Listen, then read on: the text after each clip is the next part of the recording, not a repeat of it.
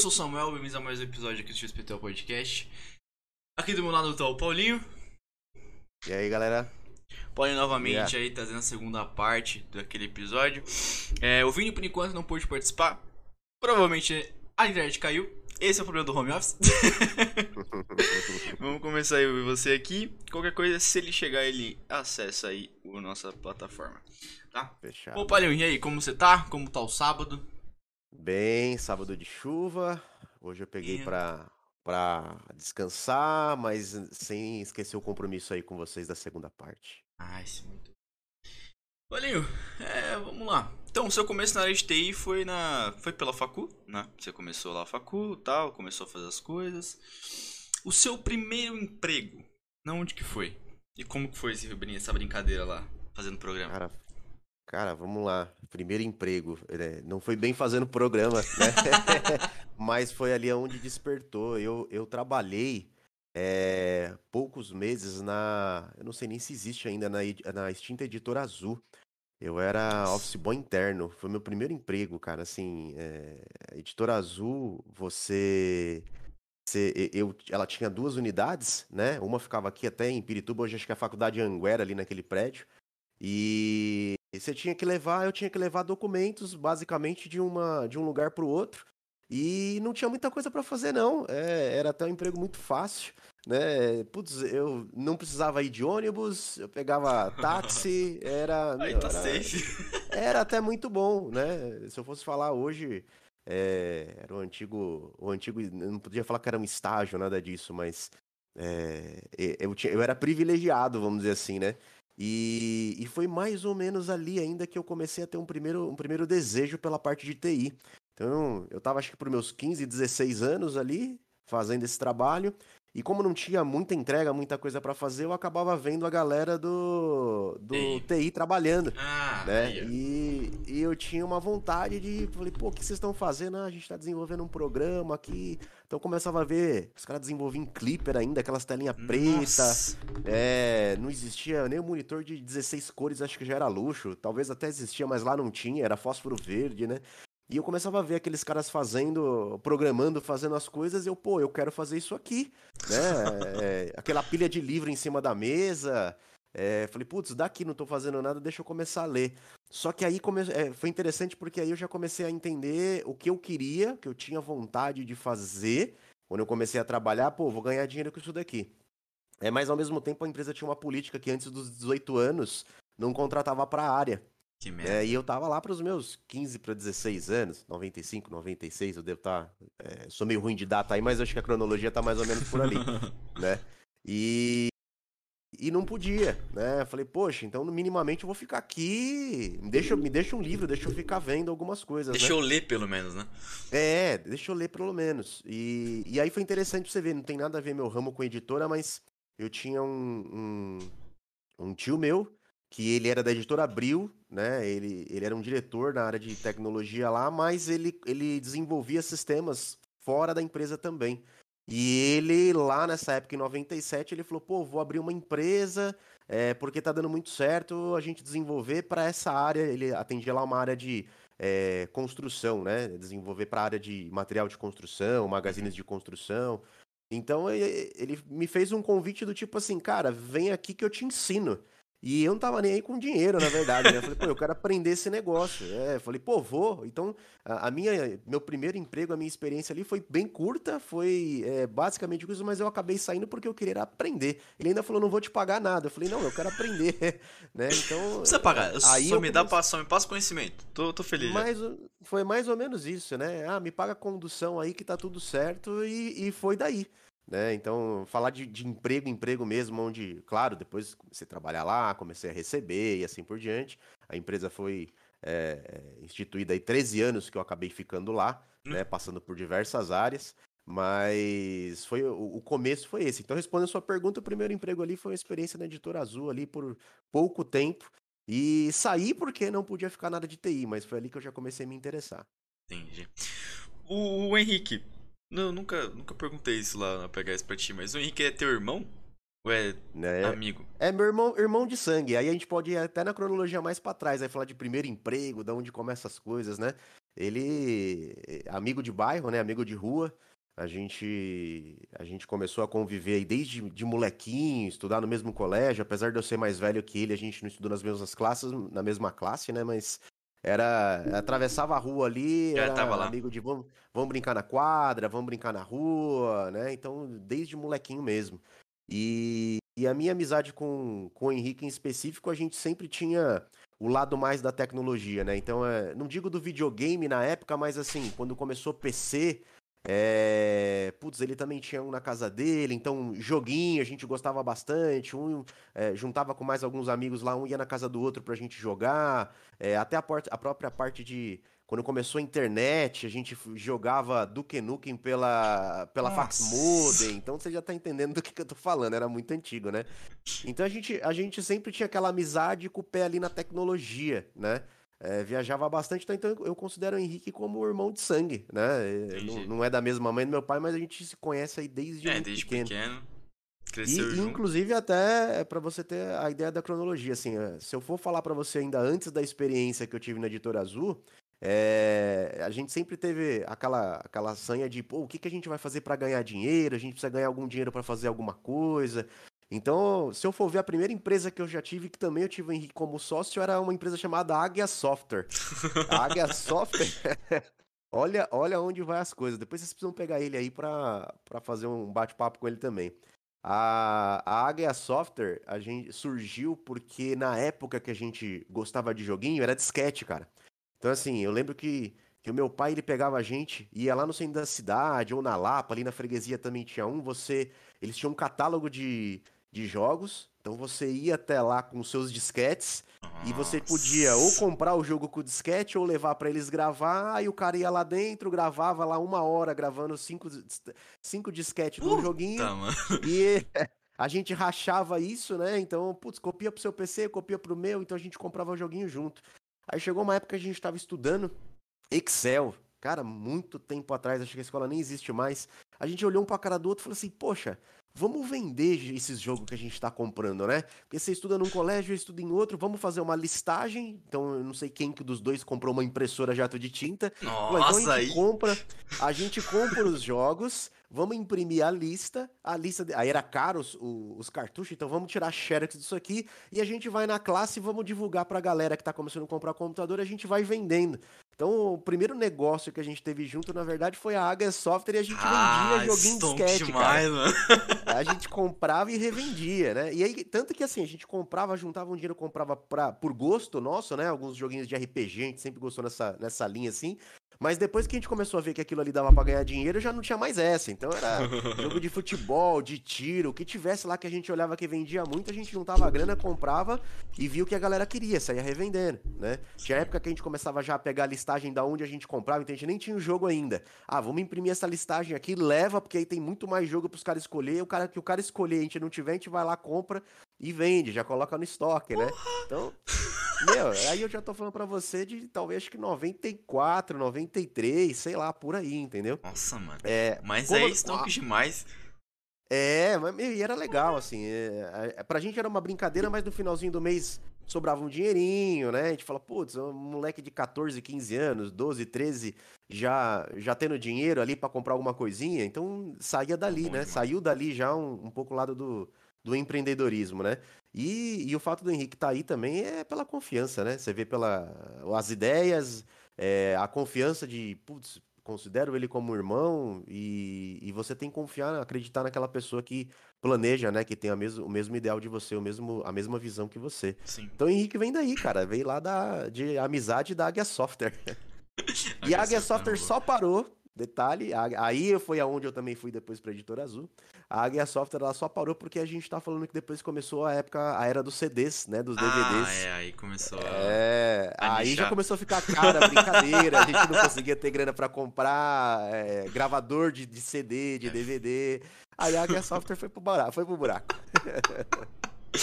Ou seja, uma invenção quebrou uma empresa. Aí, ó. Que merda. É, a é o que a gente, é o que eu estudo hoje, né? A gente tem que se preocupar com os novos entrantes do mercado, né? Uhum. Então, se a gente parar hoje para pensar, você fala, putz, um, um, um, raro celular. Antigamente, telefonia fixa, você tinha que comprar ações da empresa. né? Hoje é, é, extremamente complicado você achar alguém que tem um número fixo em casa. Você não imagina Sim. alguém que não tenha um número de celular. É extremamente acessível, né? É, o próprio celular veio à falência. É, empresas. Você lembra do BIP? Né? Lembro, a gente mandava lembro. uma mensagem pro BIP, era um aparelhinho que ficava na cintura de geralmente de médico, era só de texto. Você ligava numa central para falar a mensagem que você queria e essa mensagem era transmitida pro BIP, o cara ia por um orelhão, pegava para te ligar. Né? Então, putz, é, olha a tecnologia que, né, quanto de emprego, às vezes também, que a gente está falando aí, que deixou de existir. Então, esses, o mercado a gente tem sempre que preocupar com novos entrantes, né? E no ramo da tecnologia, então, nem se fala. Pô, todo dia, todo dia é uma coisa nova, todo dia sai um vem, ah, tal coisa saiu. Vai, aí você dorme três horinhas, pô, 30 coisas saiu nova. Mano do céu.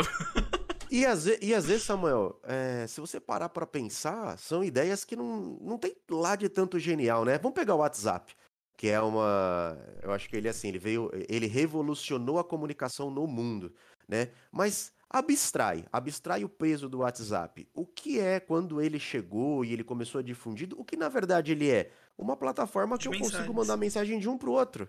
Isso já não existia? Orkut. Existia... Vamos lá atrás. O, Messenger. Vamos mais atrás o ainda. Messenger. Eu, é, eu acho que é, o Orkut ainda a gente vai lá pra rede social, acho que o princípio era outro, mas o Messenger. O Messenger fala, pô, eu posso colocar um aplicativo no meu celular, já existia esse conceito de app, de loja, de tudo. Você põe no teu e a gente pode trocar mensagens. O que que fez? Qual foi a sacada? Né? Por que, que o WhatsApp virou o que ele é hoje?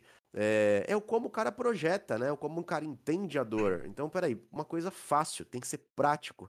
O cara instala ali, eu mando e chega no outro, e principalmente já é a agenda do telefone dele, não precisa adicionar. Então, é uma, são, são algumas sacadinhas de dor que às vezes o cara percebe e lança algo que já existe, mas que resolve um problema de milhões de pessoas. Né? Aí você cria o efeito manada. É, então, opa, peraí, o fulano, ciclano, beltrano usa porque eu não vou usar. Exatamente. Geralmente a gente a gente é, hoje com tanta solução, a gente fica meio assim, ah, eu não vou usar mais essa porque é mais uma coisa. É, putz, eu já faço isso em outras duas plataformas ou nessa plataforma. Já, às vezes a gente até brinca, né? Pô, a gente tem um canal no Teams para conversar e você tem no WhatsApp, aí tem o cara do Instagram e tem o cara. você fala, meu, eu é. mesmo, a, a, família coloca lá o grupo da família do WhatsApp, eu só avesso a grupo. Eu não consigo, meu celular não para o dia inteiro já, é muita gente para responder. Meu, me colocam num grupo, eu já falo, para, não, é o grupo da família, eu já, não, tô saindo fora. Não, não é porque eu não gosto das pessoas, mas é muita informação. Eu não gosto de grupo, É, entendeu? Então, assim, hoje a gente avesso algumas tecnologias porque as pessoas pensam justamente nisso. É mais uma coisa para eu comunicar, é mais um lugar para eu falar. É, será que não existe alguém aí que daqui a pouco cria algo disruptivo, que faz um omnichannel literalmente, né? Fala, cara, você pode ter 500 plataformas, você vai falar um oi aqui, ele vai falar um oi nessas tudo. 500 plataformas, né? É, e talvez tá aí uma ideia que surja, né? É, é uma dor minha, né? talvez de muitos outros. Espero que alguém invente é. isso. Eu, eu queria é ser programador, porque eu inventaria, mas eu não sou programador. mas ó, ó, vou contar uma história para você como a gente perde dinheiro, tá? É, nessa empresa aí que eu fiquei 13 anos, onde eu me desenvolvi na carreira de analista de sistemas, né, desenvolvimento de dados, é, putz, 2000, e, 2000 2001 talvez, é, a parte de apps de celular não era difundido, não existia isso, né? Celular ainda estava sendo desenvolvido como celular. Tinha um cara que trabalhava lá, é, chamado Jefferson. Ele era da área de web, então a gente também estava começando a desenvolver alguma coisa de web, em sites. É, hoje ele trabalha no grupo Bandeirantes. E esse cara, uma vez, a gente tinha um escritório na Lapa. Esse cara, uma vez, a gente tinha, era na Albion, a gente tinha que, pra comer, ali na 12 de outubro tal, tinha bastante lugar, padaria. E esse cara, uma vez, ele virou para mim, ele não tinha muito conhecimento de desenvolvimento de aplicativo, de, de dentro da, da plataforma web, inclusive. Aí ele virou para mim e falou assim, ô Paulo, tava chovendo, lembro até hoje.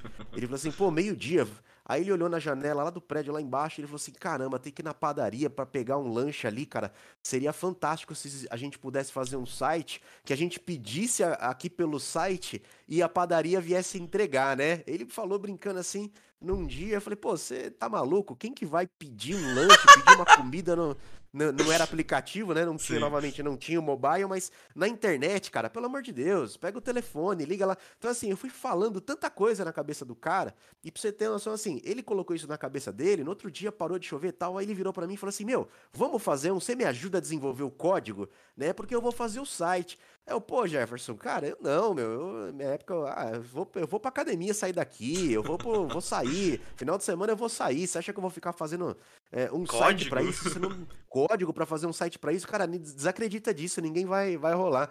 E aí olha, olha a sagacidade, né? Hoje a gente tem o iFood aí, tudo bem, muda a plataforma, acho que a questão é o conceito que a gente tá discutindo, né?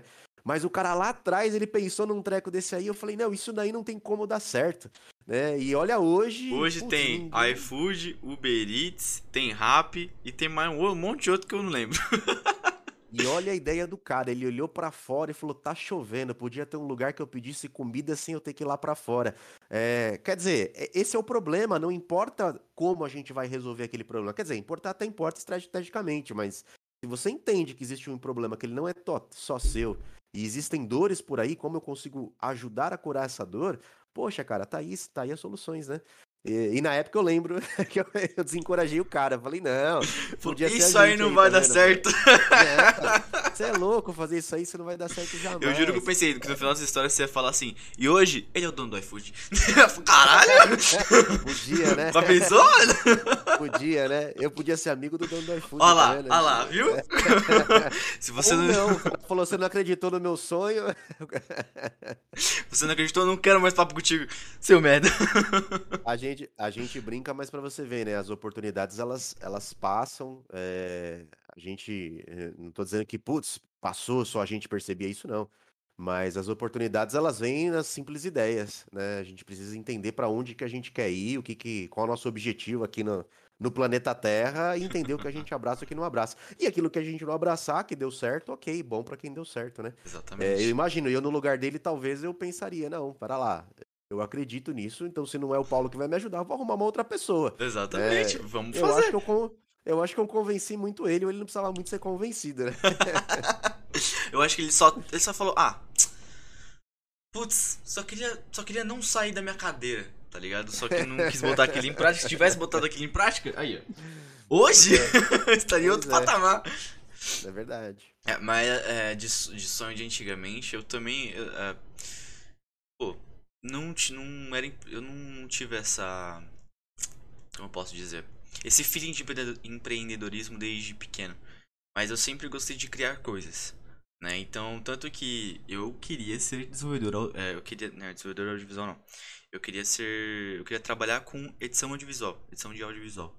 Incluindo vídeo, incluindo design, né? Uh, e eu criava muita coisa, criava muita coisa. Isso era 2010, eu nem sabia mexer no Photoshop direito, mexia no, no Photoscape. Uma, uma grande lindeza na minha vida, que me ajudou bastante. E depois eu consegui o CC 2015. Eu comecei a mexer, então eu comecei a criar muita coisa. É, tanto que eu tenho um canal no YouTube desde 2010. Né, e, e, mano, eu vi o YouTube subindo em Minecraft, caindo depois, indo para qualquer outra gameplay que tinha e vlog, de, vlog depois de um tempo também explodiu. Então eu vi toda essa trajetória. Só que eu nunca tive esse, esse feeling de empreendedorismo. Depois que eu fui, depois que eu cresci um pouco mais, que pô, eu tinha 9 anos de idade em 2010. Então depois que fui crescendo um pouco mais, falei, mano, pô, isso aqui dá pra ganhar dinheiro, isso aqui não sei o que, isso aqui não sei o que, não sei o que. Aí foi que, que eu falei, mano, eu vou criar um canal de tutorial. Tanto que eu criei um canal de tutorial que é o meu antigo. É, eu criei um outro com mais três amigos que se, e o nome é chamar Tutoriais Conhecidos. Literalmente esse, que a gente só ia fazer tutorial que o pessoal conhecia pra zoar. É... Até o nome já, até o nome já é headline já. Exatamente. a pessoa vai estar no canal só porque é tutorial conhecido. É isso. É... E depois aí veio o meu canal atual, atual, né, que é o que era Samuel Watterson, agora é Samuel WT que eu faço tutoriais focados em TI. Porque depois de um tempo eu pensei assim, pô, cara, é, eu faço tutoriais aleatórios, né? Então tutorial que tem na internet, já tem muito tempo na internet. Então, eu não quero mais ganhar dinheiro com isso, porque já é muito complicado um canal tutorial começar a ganhar dinheiro, começar a ganhar um patrocínio. E é mais difícil ainda, porque tem que, você tem que ter uma base ali. É difícil um canal tutorial ter uma base. É, então o que, que eu falei? Pô, vou criar um portfólio. Então já que eu não consigo é, criar uma empresa a partir disso, eu vou deixar aquilo como portfólio para a empresa ver. Né? Então, pô, legal. Esse cara cria conteúdo pra internet. Vamos chamar ele pra criar conteúdo também. Nunca você, se sabe. Você, você encontrou um nicho, na verdade, né? Exatamente. É, existem, existem pessoas. É assim, ó, não existe. Hoje no Brasil, se eu, se eu te falar, é cultural, tá? É, a gente, ah, mas o que eu quero ser, ou o que eu quero fazer, ou essa questão do empreendedorismo que você falou. Ninguém nasce falando, ah, eu vou ser empreendedor e eu vou abrir um negócio. Algumas pessoas têm um pouco mais de aptidão, Uhum. ou aversão, às vezes, a, ah, eu quero ser meu próprio chefe, não quero ter um chefe, tenho aversão a ter, ser comandado por alguém, né? E acha que essa é a solução. Então, pra mim, isso é cultural. É, Eu tenho uma, uma pessoa que eu conheço da Austrália, por exemplo, que lá a cultura é diferente. A pessoa ela não, ela não estuda pra fazer uma, apesar de existir, não estuda pra ter uma trilha de carreira. Ah, eu vou ser advogado. Não, o cara está advogado, depois ele está, e aí óbvio que dentro da sua linha de raciocínio, é, ele está como garçom, ele está como, então o cara, ele não nasce pra ter uma função única como a gente faz aqui, que você vai, estuda até o terceiro ano, depois você vai numa faculdade, você faz uma pós, você se especializa dentro de um nicho de, de mercado. Né? É, é cultural. Aqui no Brasil a gente pensa assim. E ser empreendedor, às vezes, a gente acaba nascendo e às vezes morrendo até mais rápido por se, se- se, é, fincar nesse pilar. Ah, o que que eu sei fazer? Eu tenho uma empresa que vende pão de queijo. Cara, vezes, o cara só sabe fazer pão de queijo, ele quer fazer pão de queijo de todos os tipos de sabor. Se de repente lá na frente acabou um insumo de pão de queijo, esse cara morre. Né? Ele não quer fazer outra coisa, porque ele estudou a vida inteira dele para fazer, Fazer pão, de de queijo, queijo. não para fazer comida, né? Ou não para resolver o, é, ele não quer pegar aquela pessoa que quer tomar o café da manhã ou que quer pegar o, o café da tarde. né? Ele não faz essa análise. Eu vejo, às vezes, alguns negócios e me dói, né? Quem sou eu? Longe de eu me colocar como um empreendedor master. é, não. É, eu estudo um pouquinho, a gente. é, a PHS ela veio. é, ela surgiu, na verdade, porque. Não porque a gente queria, foi por uma limitação de carreira. Né? Então, na empresa onde nós, e aí eu incluo o sócio, meu sócio Henrique, né? Onde nós estávamos, ele também, ao decorrer, entrou na mesma empresa que eu fiquei 13 anos, é, aprendeu muita coisa lá, mas eu não vou contar muito, deixa para ele falar depois se vocês o convidarem. É, eu, eu- depois de 13 anos que eu fiquei lá, eu entendi que eu era garoto ainda, muita coisa nova saindo e eu queria mais. Né? Eu falei, pô, peraí, eu, mas eu quero mais, eu não me planejava ser dono de negócio, eu queria mais para ali onde eu estava, eu via ainda que tinha uma possibilidade. Mas era diferente, era diferente. O meu tempo era diferente do tempo da empresa ou da visão do dono da empresa. Né? E- Ele já se sentia aposentado, estagnado, aquilo pra mim não, não batia as ideias. Eu não, então peraí. É, eu aprendi uma coisa ao longo da, da trajetória que era: se você quer crescer, esteja num lugar onde todo mundo quer crescer junto, a empresa quer crescer, e pegue aquela cadeira da onde você quer sentar, você quer participar. Ah, você tem ali o seu chefe direto correspondendo dele, faça ele ser promovido né? Se dedique para que ele seja promovido, porque automaticamente você vai ocupar, você não vai tirar ninguém ou puxar um tapete, você vai sentar ali, né, naquela cadeira depois de você ajudar. Então, cresça na sua vida sempre ajudando as pessoas na sua frente crescer. E, e eu percebia que eu, eu bati num teto. Eu falei, poxa, peraí, eu 13 Daqui eu anos eu tô aqui ajudando, daqui eu não passo. Para mim ficou muito claro isso. Então, assim, ah, Paulo, você resolveu ser dono da empresa, dono do negócio. É, de maneira nenhuma. É, eu, eu pensava em ser o melhor analista de sistemas que eu poderia, ou criar as melhores soluções para problemas que eu poderia. O meu, meu desejo hoje, o meu tesão que eu olho é resolver problema. Né? Eu uso a tecnologia para isso. É, pode ser um problema na época, né? Então, muito nichado. Ah, o cara não conseguia fazer uma auditoria de um estoque. Pô, vamos desenvolver um Cardex para esse cara, vamos criar uma automação para ele poder ter uma informação mais fácil. O comprador precisa tomar uma decisão ali para fazer uma negociação melhor com o fornecedor. Que informações que eu posso colocar isso para ele num relatório, é, para que ele possa tomar essa decisão melhor. Então, eu, eu entendi que a minha função, o meu papel funcional era resolver problemas, ajudar as pessoas a resolver problemas. É, então, eu me pauto nisso. É, Eu ter criado a PHS Brasil junto com o Henrique foi porque a gente tinha uma limitação, né, ali dentro de crescimento. Aí a gente criou, a PHS Brasil, ela surgiu assim, pra você ter noção, foi dois ternos, dois notebooks, a gente pegou toda a nossa, o dinheiro da rescisão, sentamos com um framework enorme de, de aplicativos de, de desenvolvimento para fazer aplicação e olhou um para a cara do outro e falou: legal, vamos começar a arrumar cliente. Né? Foi assim, cara, numa mesa de cozinha, Caramba. entendeu? Então, não foi um planejamento que você fala assim, nossa, o cara nasceu para ser empreendedor. Ele, não, olha, a gente chegou num limite aqui, planejamos a empresa durante um ano, e esse planejamento de dois garotos foi que, o que, que a gente vai resolver? Então, eu acho que a sacada tá aí. Partir do momento que você entende, seja você empreendedor ou não, é o que eu vou resolver? Quais problemas que eu quero ajudar? É, tá aí a, a solução de para você é, poder ser, né, ser alguém ou ser reconhecido ou ter um prestígio ou atingir o que você quer.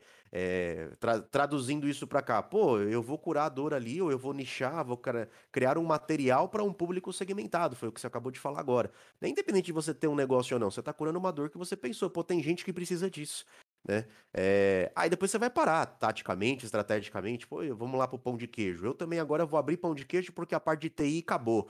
Né? O Bill Gates lançou uma versão que não dá problema em Windows, que nunca mais vai dar problema em lugar nenhum, e a gente, o usuário faz tudo sozinho e nada mais dá problema. Então acabou o suporte de TI. Né? É, se eu for pro ramo de pão de queijo, eu preciso entender quantas pessoas mais fazem isso. Né? Eu vou ajudar aquelas pessoas, quais pessoas eu vou ajudar? Né? Eu, eu vou ter concorrência, por que, que eu vou ser diferente? Né? É, eu vou. A gente conversa bastante e você me interrompa, cara, mas eu vou, vou contar uma historinha bem rápida de um, de um cara de vendedor de morango que eu assisti esses dias. Que eu falei assim, porra, o cara foi genial demais e ele curou uma dor, ele foi diferente dentro de um nicho que, de vendedor de morango de farol, olha só. É bem, bem nichado, no Bem farol. específico. Cara, é assim, qualquer farol que você para hoje em dia tem lá os seus vendedores, né? E o cara vendia morango. E, e olha como esse cara foi gênio, cara. É, ele falou assim, eu preciso me diferenciar, né? E eu tenho um problema. O farol, ele tá aqui, 40 segundos aberto. Eu vendo morango, os carros param aqui, eu tenho 40 minutos, 40 segundos para vender os meus morangos. Então ele falou assim, mesmo que eu encontre os, os meus compradores aqui na, na fila de carros estacionados, em 40 segundos, é, por mais ágil que eu seja, eu vou vender duas caixas, vou vender três caixas, por olha mais ágil que eu seja. E olhe lá, e olhe lá. né? pode ser ainda que ele tenha que correr atrás do carro, que o cara pagar tal, e assim por diante. Então o que o cara pensou? Ele foi numa gráfica, investiu 60 reais, mandou fazer o, o Pix dele, o QR Code do Pix, escreveu lá, essa caixa de morango custa tanto, né? Então investiu 60 reais no milheiro de cartão, e ele foi lá e, e entendeu que ele poderia vender mais tendo um pilar da confiança do cliente. O que, que o cara faz? Ele vai no farol na hora que fecha, pega um monte de cartão com a caixa de morango e joga dentro da caixa dos- do, do carro dos caras. Então ele falou assim, Nossa. cara, 40 segundos, o cara bota lá 10, 15, 20 caixas dentro de carro. E a galera, não, você nem me conhece, não, mas eu confio em você. Né? Ó, Olha o que o cara Nossa, tá velho. ativando. Eu confio, eu confio em você. Então o que, que o cara tá vendendo ali? Ele tá vendendo morango? O que ele tá transmitindo pro cara? Ele tá transmitindo que, cara, eu tenho uma confiança em você. Ele falou, aí o cara ent- dando entrevista depois. é, eu consigo vender, né? Entregar, distribuir mais meu produto. É o, é o meu diferencial. Troca o morango por qualquer outra coisa. É, e em compensação, o cara falou, mas você não tem medo, né? Você não toma prejuízo, o cara leva a caixa de morango embora e não te paga. Ele falou, sim, faz parte do, da minha estratégia. Essa, né? Tem lá, cada 100 caixas que eu entrego, tem 3, 4, 5 que o cara não me paga, né? Faz parte. Mas 95 paga. Quando é que o cara conseguiria vender 95 caixas de morango, não digo em um farol, mas num ciclo ali de, de pequenos faróis? Sim. né? Mesmo que todos comprassem. Então, assim, Samuel, se você parar pra pensar, o cara criou, você acha que ele pensou, ah, eu vou ser vendedor de morango no farol, vou ser empreendedor e vou arrumar essa solução? São pequenas ações que a gente vai, às vezes no dia a dia ele não tinha, né? Não vou julgar aqui, pré-julgar, ele não tinha uma cara de uma pessoa que falou assim, nossa, eu fiz um MBA lá no- nos Estados Unidos e aí eu entendi que essa era uma estratégia e tá aqui o meu plano de negócio bem estruturado que a gente vai trabalhar assim. Não, tem muita coisa que o cara aprende ali na, na marra, na raça, às vezes pegando uma ideia de um lugar ou de outro. Essa ideia mesmo, eu olhei e falei assim, poxa, cara, como é que eu posso utilizar, tirando a caixa de morango, para que a gente possa é, utilizar isso dentro do comercial da PHS Brasil? Né? Dentro da nossa estratégia. É, a gente já está fazendo dentro do plano de inteligência comercial que a gente tem lá. É, eu não vou usar essa estratégia, obviamente, na, na, na borda, lá no marketing, porque eu posso ter um risco bem maior de vir Sim. gente lá querendo é, do- tomar o serviço e realmente não pagar, né? Uhum, é, tipo, ah, é dá- maior. Dá uma semana de suporte aí, mas não vou te pagar. É, entendeu? Mas ao mesmo tempo, assim, o pilar da confiança tanto no produto dele, quanto dar essa né, para o cliente, que olha, realmente você vai gostar daquilo que eu tô te colocando ali. Se você não gostar, não paga, tá tudo certo. A ideia é muito interessante. Onde é que eu posso trazer isso dentro da, da experiência do cliente? Eu posso vir ali na conversão. Aquele lead que já foi, já foi um prost, ele já é um lead, ele já fez uma call conosco, a gente já conseguiu medir a, a, a, qual é a dor daquele cliente, se realmente ele é embasado, se ele realmente ele tem o, o que a gente chama, né? Ele tem a necessidade, ele tem a grana, é uma dor que ele tem ali que ele precisa para agora. Então você já fez aquela classificação dele, bacana. Então, peraí, e se eu puder dar a caixa de morango com o meu código Pix para ele e falar assim, olha, cara, se você não gostar, não precisa pagar, né? Será que a minha, o meu percentual de conversão dentro do, do, do, da nossa área comercial não vai converter mais, porque eu estou falando para ele, eu confio em você e eu confio no produto que eu estou dando, vai resolver? É mais ou menos assim, cara, ele, o que, que eu vou fazer ele pensar? Pô, mas é de, gra de graça, é isso mesmo? Eu posso testar e se eu não gostar eu não pago? Cara, qual é a chance de a cada dois um falar, bacana, gostei do produto, realmente era isso que eu queria? Né? Afinal, ninguém nasce, é, acorda e fala, pô, hoje eu vou contratar serviços de consultoria de TI e compra como se fosse um pastel. é uma venda consultiva, ela é demorada, ela tem um ciclo de decisão e de venda maior. Como trazer a ideia da caixa de morango para aqui para dentro? Né? Então, é, a gente falar, ah, eu, eu, eu nasci para ser empreendedor, eu tenho uma ideia, eu tenho um plano de negócio, isso tudo é ferramenta. Depois você começa a viver, que você vai atrás, existe sim embasamento teórico, você pode estudar, você pode melhorar o que você faz com base em experiência, é, em conhecimento adquirido. Mas a vivência ali, o dia a dia, é o que vai dizer se você vai fazer diferente ou não. Né? E acreditar, fazer o que você gosta. Exatamente. Você tem que é, olhar a situação e falar, cara, como que eu posso revolucionar isso para mim? Né? No caso dele, né, que tá sozinho e tal, vende morango, mas é, eu acho que em qualquer área da sua vida, tanto numa, lá, no seu estudo, qualquer coisa, você, eu acho que você, quando você olha, você analisa aquilo e fala, tá, o que, que eu posso fazer pra me ajudar nesse processo aqui, né? É, um exemplo é aqui eu faço, eu tenho um sisteminha de backup aqui, né, para fazer, enfim, backup das minhas coisas. E eu fiquei pensando, cara, tá chato fazer isso manual. Como que eu faço essa merda automático? Porque, porra, eu trabalho uhum. com TI, velho. Por isso aqui, mano, é sacanagem. Pau, né? Exato. uh, aí eu fui até o canal do Marcelo. Eu vi lá ele fazendo o tutorial do Robocop. Eu não sabia mexer. Também. Não sabia uhum. mexer. Eu já mexi uma vez, só que eu rodava só o script. Eu falei, cara, vou criar um script pra isso aqui. E eu criei o script. Não, eu não fico mais três horas esperando fazer o backup. Só rodo, foda-se, vou fazer mais umas coisas. Então é você olhar a situação e ir atrás para você ver como você vai. É, é, eu não vou falar automatizar, acho que não seria a melhor palavra, mas é, agilizar o seu processo. Né? No caso dele é vender, no meu foi só uma coisa pessoal.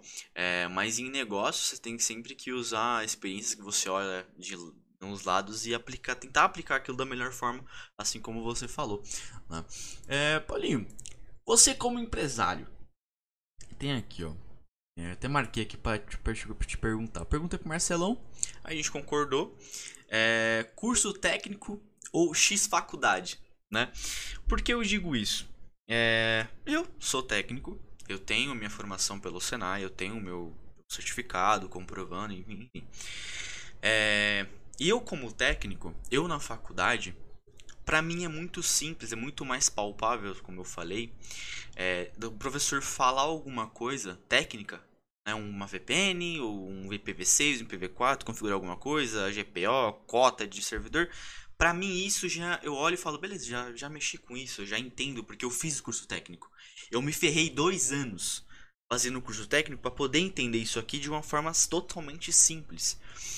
Porque na faculdade é, é tudo muito acelerado e às vezes não muito bem explicado.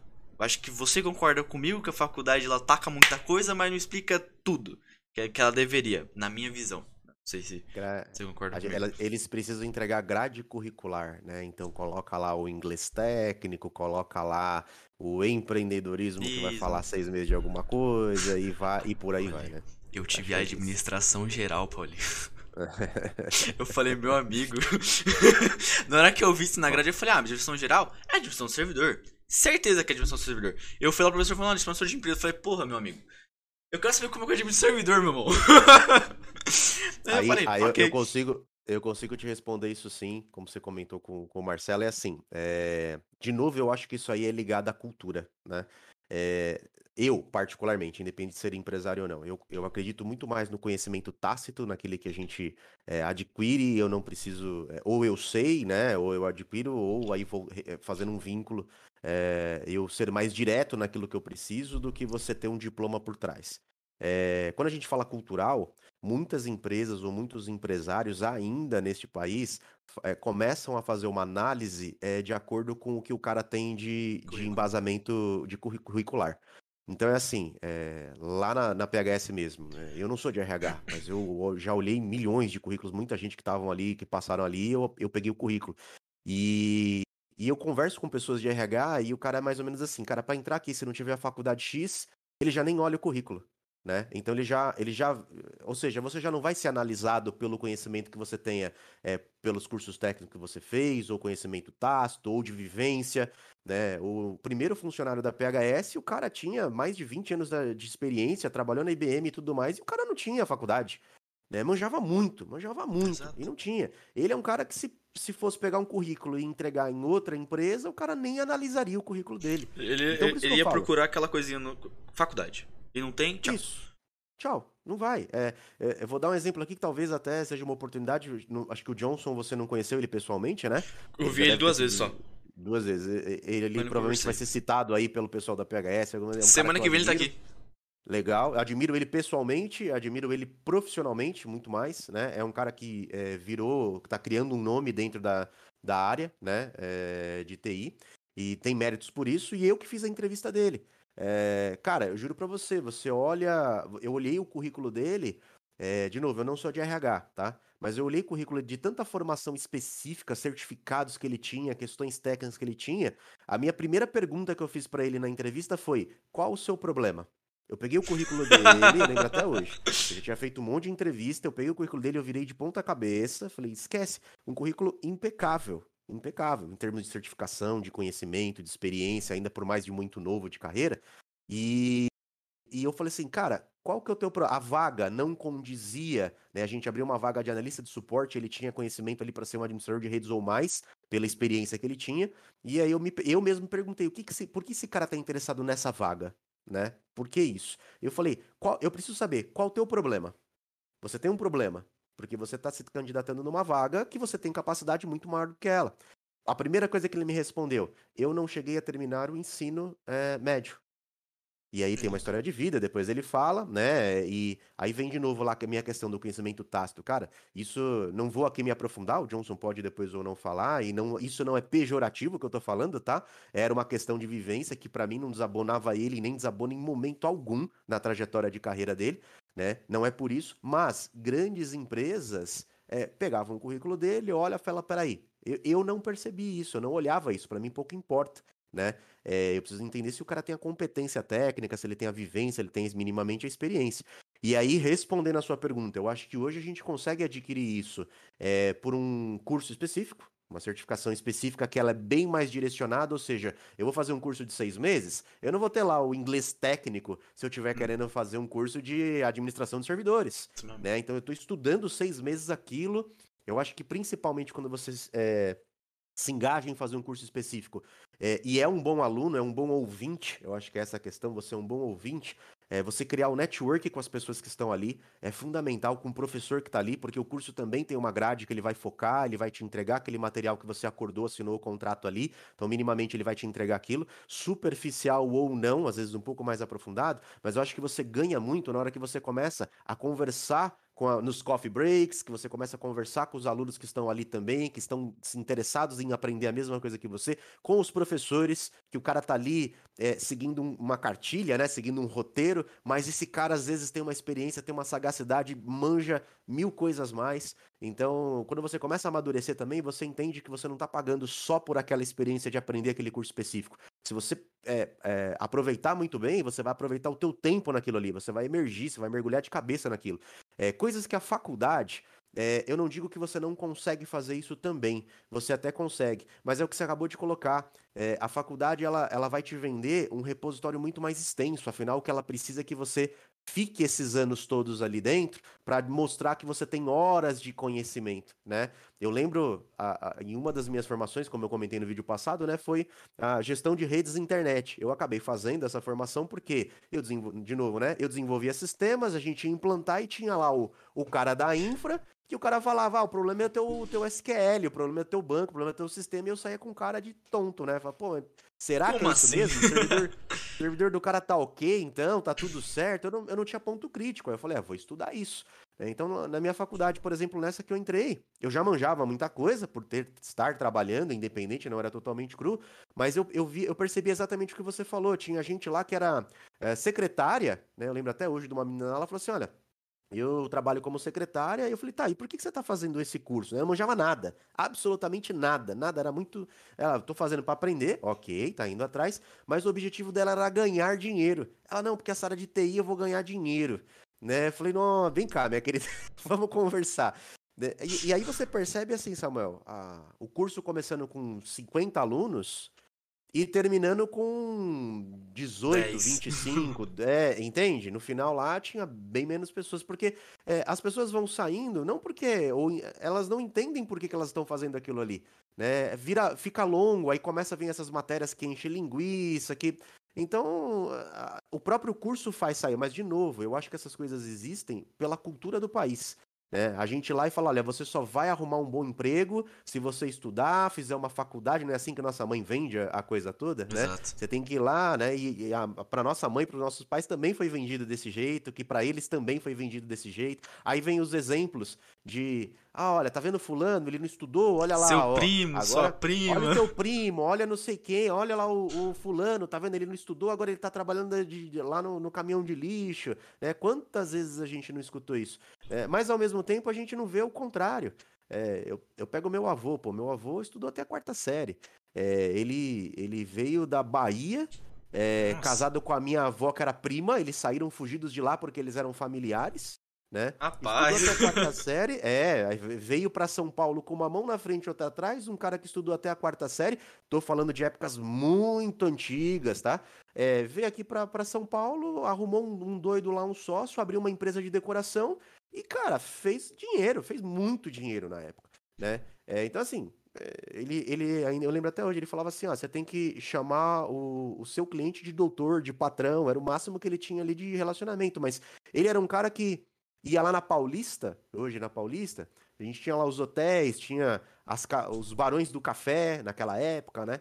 Então, o cara, é, os hotéis que falavam, pô, uma poltrona aqui artesanal que você faz era um preço de é, 200 mil reais, 150 Nossa. mil reais. E o cara ia lá na, na grana de hoje, e o cara ia lá e falava, pô, reforma tudo, eu quero tudo novo, eu vou comprar. Os caras tinham dinheiro, né? Na época tinha muito dinheiro. Ele se relacionava com esses caras, esses caras confiavam no trabalho dele. Ah, doido. Né?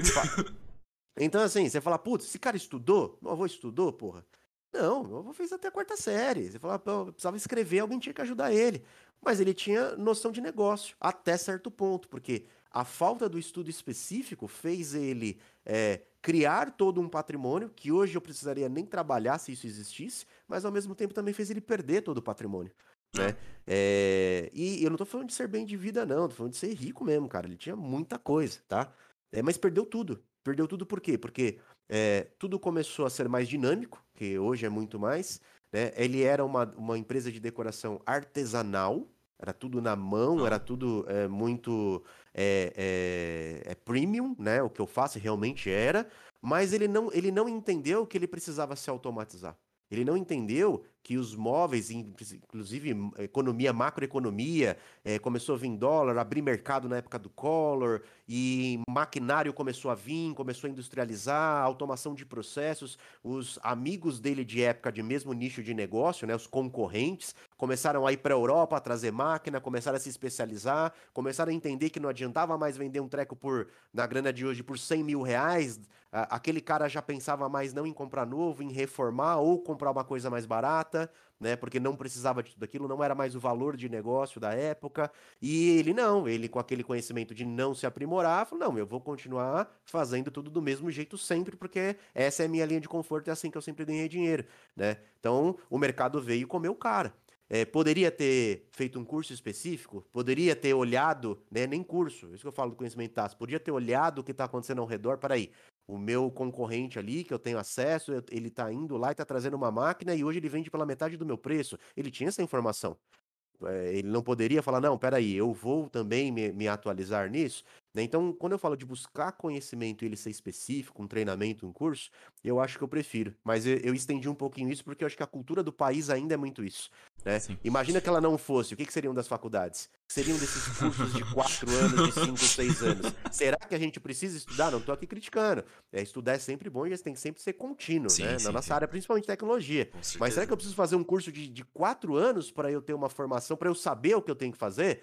Né? Eu acho que não. Acho ah. que se você for específico, dá para fazer em menos tempo. Você tem uma ideia.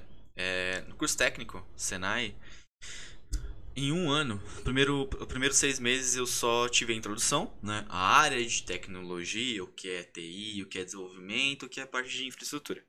Ponto. Segundo semestre eu já fui mexer com o servidor.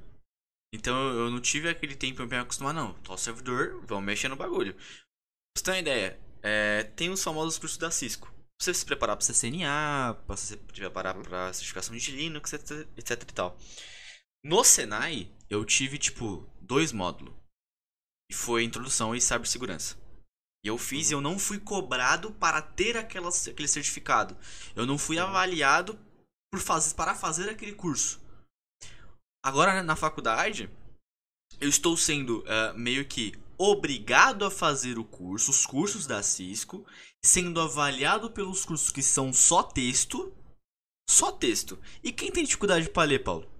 Eu sou um deles que tem dificuldade para ler. Eu leio muita coisa, primeiro, primeiro parágrafo eu li, porra, entendi. Vou pro segundo, o que que tá falando primeiro? Não lembro. Então, para uhum. mim é muito dificultoso é, ler alguma coisa. Então, eu, eu, eu, mano, eu passo os textos, eu nem leio. Foda-se. Eu vou na prova que tem lá do módulo e faço a prova. Faço a prova, então eu coloco, coloco minha cola aqui do lado e faço a prova. É errado fazer isso? É errado, mas eu faço porque eu tenho dificuldade para ler. Então se não a tem. A forma como foi compartilhado o conteúdo para vocês, isso é super natural. Tem pessoas que é, você vai dar uma videoaula para ela, ela não vai conseguir se concentrar. Tem pessoas que não conseguem se concentrar lendo. A gente capta a informação de várias formas distintas. E isso é de pessoa para pessoa. E aí para você ver, né? Uma instituição de ensino, e isso é pilar básico de educadores, todo mundo sabe, isso não é, é novidade nem para mim, nem para você que nem é da área de educação. É, o cara só te dá rígido ali uma maneira. Tá? E quem tem essa dificuldade de absorver o conteúdo desse jeito? Caguei. Fica como? né? É, pô, então não, não, não tem a inclusão desse cara, né? E você tem que passar, você vai dar o seu jeito, né? então, né? Fala, é... pô, eu, eu, eu, vou falar que eu não sei, ou que eu não posso aprender isso aqui, ou que eu não posso ser capaz disso aqui por causa desse trecho, desse modo que foi colocado pra, né, pra eu aprender? Não, você tá dando o seu jeito. Sim. Aí, por isso que eu falei, no Senai, mano, o professor aquela coisa que a gente zoava, né? Quando o tempo de o professor pega na nossa mão e vai junto com a gente. Então, eu fui durante dois anos no Senai, eu aprendi muita coisa. Muita coisa que eu sei hoje eu aprendi no Senai. Mexendo no servidor que eu mexo hoje, Senai, culpa do Senai. Os caras pegou e falou: "Não, vocês vão ter o servidor aqui, vocês têm esse projeto para fazer. Qualquer coisa, o professor tá aqui, ó. Pergunta aqui, a gente faz junto." Tanto que as dúvidas que a gente tinha, o professor olhava pra gente e ficava discutindo com a gente. Qual era o melhor jeito de fazer tal coisa. O professor parava tudo, para todo mundo de fazer o projeto. Vem aqui na lousa explicava as coisas na lousa. Isso eu achava muito da hora. E então eu não era cobrado por fazer esse tipo de cursinho. Agora eu sou sendo obrigado. Só que para mim já é mais simples. Porque eu olho aquilo e falo, beleza, mano, isso aqui eu já sei. Então, por exemplo, uhum. eu até acho que eu falei semana passada, eu falei pro Marcelo. É, o professor passou um projeto, a gente vai discutir hoje, inclusive de noite. É, boa parte do projeto. E é um projeto mexer com VPN, AD, replicação, não sei o que. Eu olhei e falei, ok, isso pra mim já tá tranquilo. Só que tem uhum. muita gente lá, na, no meu grupo inclusive, que não sabe nem o que é PV4 ainda. Uhum. E estamos no terceiro semestre. Estamos uhum. no terceiro semestre. No segundo, no primeiro semestre de Senai eu já sabia o que era PV, IPv4, PVC, já tava mexendo com essa brincadeira aí. Terceiro semestre da faculdade, eu não, ninguém mexeu com isso. Tem agora no curso da Cisco. Só que, Paulo, e, quem vai entender IPv4? Como, o cara já olha aquilo como um monstro, né? O cara já olha e fala, meu, e agora? O que, que eu vou fazer aqui? Né? Então, olha e fala, meu, que, que é isso? Como, como, que eu, como, que, como que eu faço? Não sei. Então eu fico muito preocupado com galera que, que não tem essa base de conhecimento que eu tenho, por exemplo, por conta do curso técnico. E é por isso que eu bato na, tanto na tecla. Faculdade só serve para o papel que você tem. Ainda mais na área de TI. Eu não vou falar isso para a área de, de direito, para a área de medicina, uhum, porque uhum. é uma coisa diferente, eu não tenho conhecimento. É outra pegada. Isso, é, é outra, outra coisa, é outra coisa. O cara vai mexendo... se formar de médico, o cara fica seis anos ali estudando, ele vai desde um livro, uma teoria de como funciona lá, um, um glóbulo, uma, enfim, alguma coisa, e o cara vai até dissecação de, de, de cadáver. O cara, é, meu, Exato. o risco é muito maior, inclusive, Sim. né? E, um... e, vamos lá, você não tem lá uma. Existem cursos suplementares e tal, mas você não, não se forma médico, não começa a fazer uma cirurgia por, por certificações. É Exatamente. o contrário. Né? Exatamente. Né? Então... Pô, o médico ele tem que saber cada músculo que tem no corpo pra ele não fazer cagada. Um cara de direito tem que conhecer a lei especificamente. Agora, uma uhum. faculdade ela não consegue passar o conhecimento de uma certificação, por exemplo. Ela não, não, consegue, não consegue. Esquece. O conteúdo é o que você falou, ele é superficial. É, cara, eu faço analogia de faculdade igual você tirar carta. Tá? é, você vai lá, faz. Agora é muito mais, pô, na minha época lá, eh, eu tirei a minha carta, juro pra você que foi em um mês, né? Nossa. Então é assim, ó, vai lá, faz a provinha, depois você vai lá, vê se você não vai errar na hora de fazer a baliza ali, o cursinho e vai embora, né? Hoje não. Você ver motor, vê o cursinho do primeiro socorro, né? Ele é bem, bem mais amplo. Uhum. Mas ninguém sai ali na hora que você tira a carta um exímio motorista. O cara ainda sai lá, se deixar, olhando pro pé da embreagem. O cara ainda na hora que tem que estacionar, fala, olha aquela vaga ali, vai olhar pra marcha, vai falar, putz, eu vou ter que procurar. Vou estacionar quatro quarteirão pra frente porque eu não consigo parar entre dois carros, ainda não me sinto seguro. Por quê? Porque ele é disciplinado, ele é condicionado a fazer de acordo para você tirar a carta. Você faz as aulas para tirar a carta. E olha, então tá ali, você tem a fitinha no vidro de trás, você vai tercer o volante, você vai. Na hora que você tá no mundo real, no pega pra capar, não tem a fitinha ali para você olhar. Ah, não é cone, é carro. É o cara buzinando, é gente te olhando. Gente então, xingando. É gente te xingando. Então eu vejo que assim, formação acadêmica de faculdade, em algumas es, é, coisas específicas, por isso que ainda você tem que fazer estágio, algumas coisas assim, é, elas não vão formar quem você vai ser.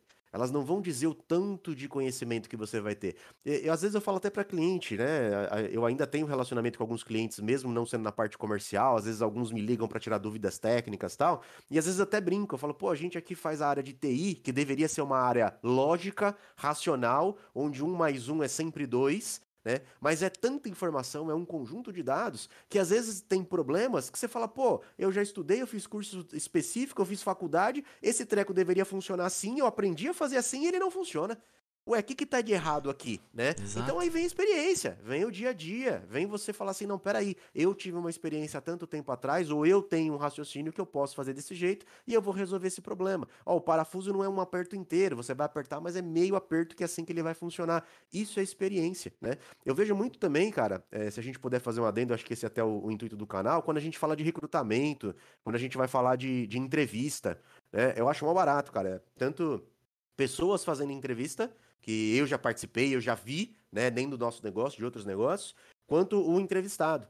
Né? Você começa a fazer perguntas pro cara que às vezes não tem correlação alguma com a função que ele vai fazer, aquelas perguntonas clichês, né? Tudo bem, o cara fala lá da vida dele, você fuma, você não sei o quê, eu fico perguntando por que você quer saber se o cara fuma? Você não contrata fumante, coloca na vaga. Né? Exato. É, é.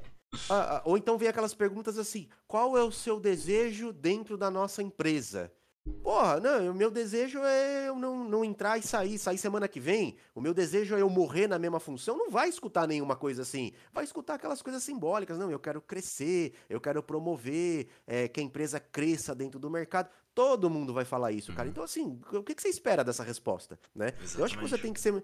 Eh, na área do entrevistado, a pessoa que está interessada numa vaga, ela minimamente vai se candidatar, ela tem que ali olhar e falar assim, tá, é para trabalhar do quê? Então tá lá o papel funcional do cara, os conhece, geralmente os conhecimentos que ele tem que ter. Então ele, opa, eu conheço disso daqui, né? Na hora da entrevista o cara tem que perguntar, tá, mas me fala o seguinte, o que, que eu vou fazer aqui? O dia a dia vai ser como? Eu vou chegar aqui 8 horas da manhã, o que, que eu vou fazer? Do mesmo jeito, a outra pessoa, o recrutador, o entrevistador, tem que entender, tá, legal, tô vendo que você teve uma experiência de dois anos na empresa X. O que que você, você coloca aqui que você administrava servidores, que você é, fazia chamados, o quê? Tá, qual era a sua rotina? Você chegava lá 8 horas, você fazia o quê? Você administrava servidores. Que servidor? Quantos servidores? Quando dava um problema, que tipo de problema era? Como você resolvia?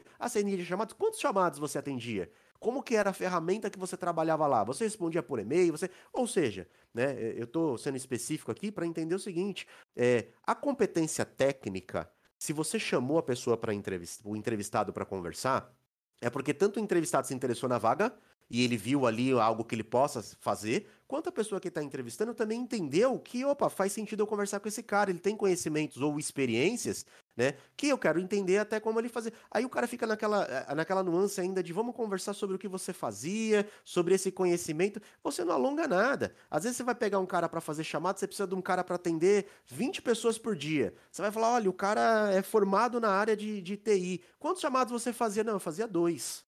Nossa, É, é, triste. O cara sabe formatar a máquina, o cara sabe resolver um problema, o cara sabe fazer uma implantação de um setup, um troubleshoot, o cara sabe fazer tudo. Só que ele não tem a dinâmica do que você precisava. E você entende? O cara pode ter a faculdade, o cara pode ter a formação, mas especificamente aquilo que você está precisando não é a dinâmica que aquele cara tem, ou não é a expectativa. Às vezes o cara também não pergunta o que é para fazer, chega lá, você fala: olha, a sua meta mínima aqui é fazer 20 atendimentos por dia. O cara olha pro lado e fala: não, isso é loucura. É, da onde eu saí lá, eu fazia dois. O resto do dia aqui eu ficava De estudando, boa. fazendo outra coisa, de boa, enfim, né? A empresa deixava eu passear, né? Então, pera lá. É, a gente precisa ter esse alinhamento de expectativas. O que você quer para sua vida tá bem direcionado. Eu vou estudar isso aqui, seja numa faculdade, eu vou adquirir esse conhecimento, seja numa certificação. Isso tem que ter, não tô aqui me desmerecendo, né? Eu ainda acho que a certificação, curso específico, dependendo do seu momento de vida, ele é melhor. Dependendo do que você quer para você, é, ele é, a faculdade é necessária. Às vezes tem gente que fala, não, eu quero trabalhar na empresa X. Legal, cara, esse é seu foco. Vai entender o que, que os caras exigem para você entrar. Às vezes é o, é o que a gente tá falando lá, eliminatória. Se você não tem uma graduação, esquece, o cara, o RH nem vai olhar para o seu currículo, por melhor que você seja. Então coloca lá no teu plano de carreira você ter aquela graduação se você quer aquilo para o seu negócio, né, para para sua vida. É, é, infelizmente, como você falou, a cultura do país, isso eu falo pela minha mãe, por exemplo, minha mãe e meu pai. Não, Samuel, eu tenho que ter uma faculdade. Eu ficava pensando, pô, velho, eu vou gastar três anos da minha vida, né? É, pra fazer uma faculdade, pegar um papel que a empresa vai olhar e falar, beleza, você tem a faculdade. E vai me cobrar depois da qualidade técnica. Aí fica, porra, mano, eu gastei três anos fazendo uma faculdade. E dentro desses três anos que eu gastei fazendo faculdade, quantas certificações eu não posso tirar? Entendeu? É, e eu já, eu já, já conversei com uma galera de, de RH e eles falam, cara, tem sistema, tem, por exemplo, ah, um site de vagas.com, sei lá, vagas.com. É, eu conversei com gente de RH que eles recebem o currículo da vagas.com, por exemplo, e tem um sistema lá dentro da, da empresa que cataloga os, os, o, os, os currículos com as faculdades, pelas faculdades. Então, Sim. se esse currículo não tem uma faculdade, tchau. Linha de Esse que corte. tem, vem aqui. E eu fico pensando, pô, mano, você pode estar perdendo um ótimo técnico, uma ótima pessoa pra sua Um empresa, ótimo profissional. um ótimo profissional, porque ele não tem faculdade. Cê- cê- mano, eu entrei na- eu hoje trabalho na PHS e eu não tinha faculdade quando eu entrei. E uma coisa que ele falou é que é muito importante é você também perguntar. Porque eu cheguei no Wellington depois que a gente terminou todo o processo de prova, todo o processo de entrevista que ele fez comigo. Eu cheguei, ele falou: "Você tem alguma dúvida?" Eu falei: "Eu tenho perguntas. Só que eu preciso do meu celular pra fazer, porque eu tinha marcado que eu não tava, mano, eu nem ia lembrar." Uhum. Peguei- ele foi lá, peguei meu celular, trouxe. Uma das primeiras perguntas que eu fiz pra ele foi: O que, que você espera de mim durante seis, entre, em, em seis meses? Eu não lembro da resposta dele especificamente, mas foi eu ser mais responsável é, pelos Uhum. meus chamados. Eu falei, beleza, entendi. A gente começou a discutir em cima daquilo.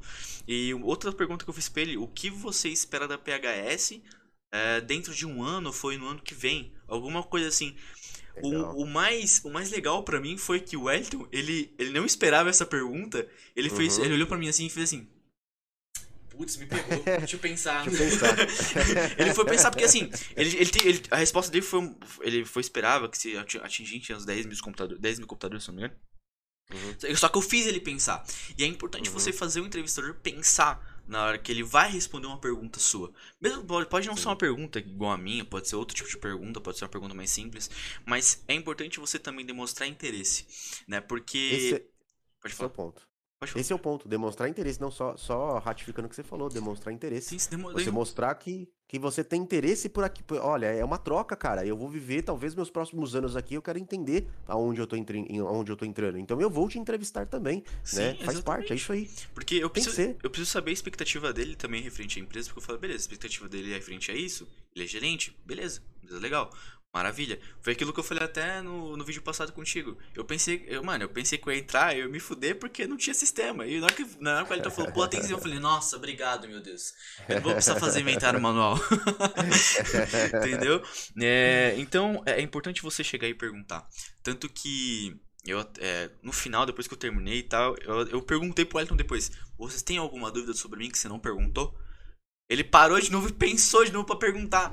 Então é, é, importante você fazer o entrevistador pensar, porque, pô, mano, eu, eu tinha 18 anos na época. Eu tinha 18 anos. 18 não. 18 entrei em julho. É, tinha 18 anos na época. Porra, eu era um moleque. Moleque. É, tinha acabado de sair da, da escola, tinha acabado de terminar um curso técnico, tinha sair de um estágio, de, outra, de outro trampo.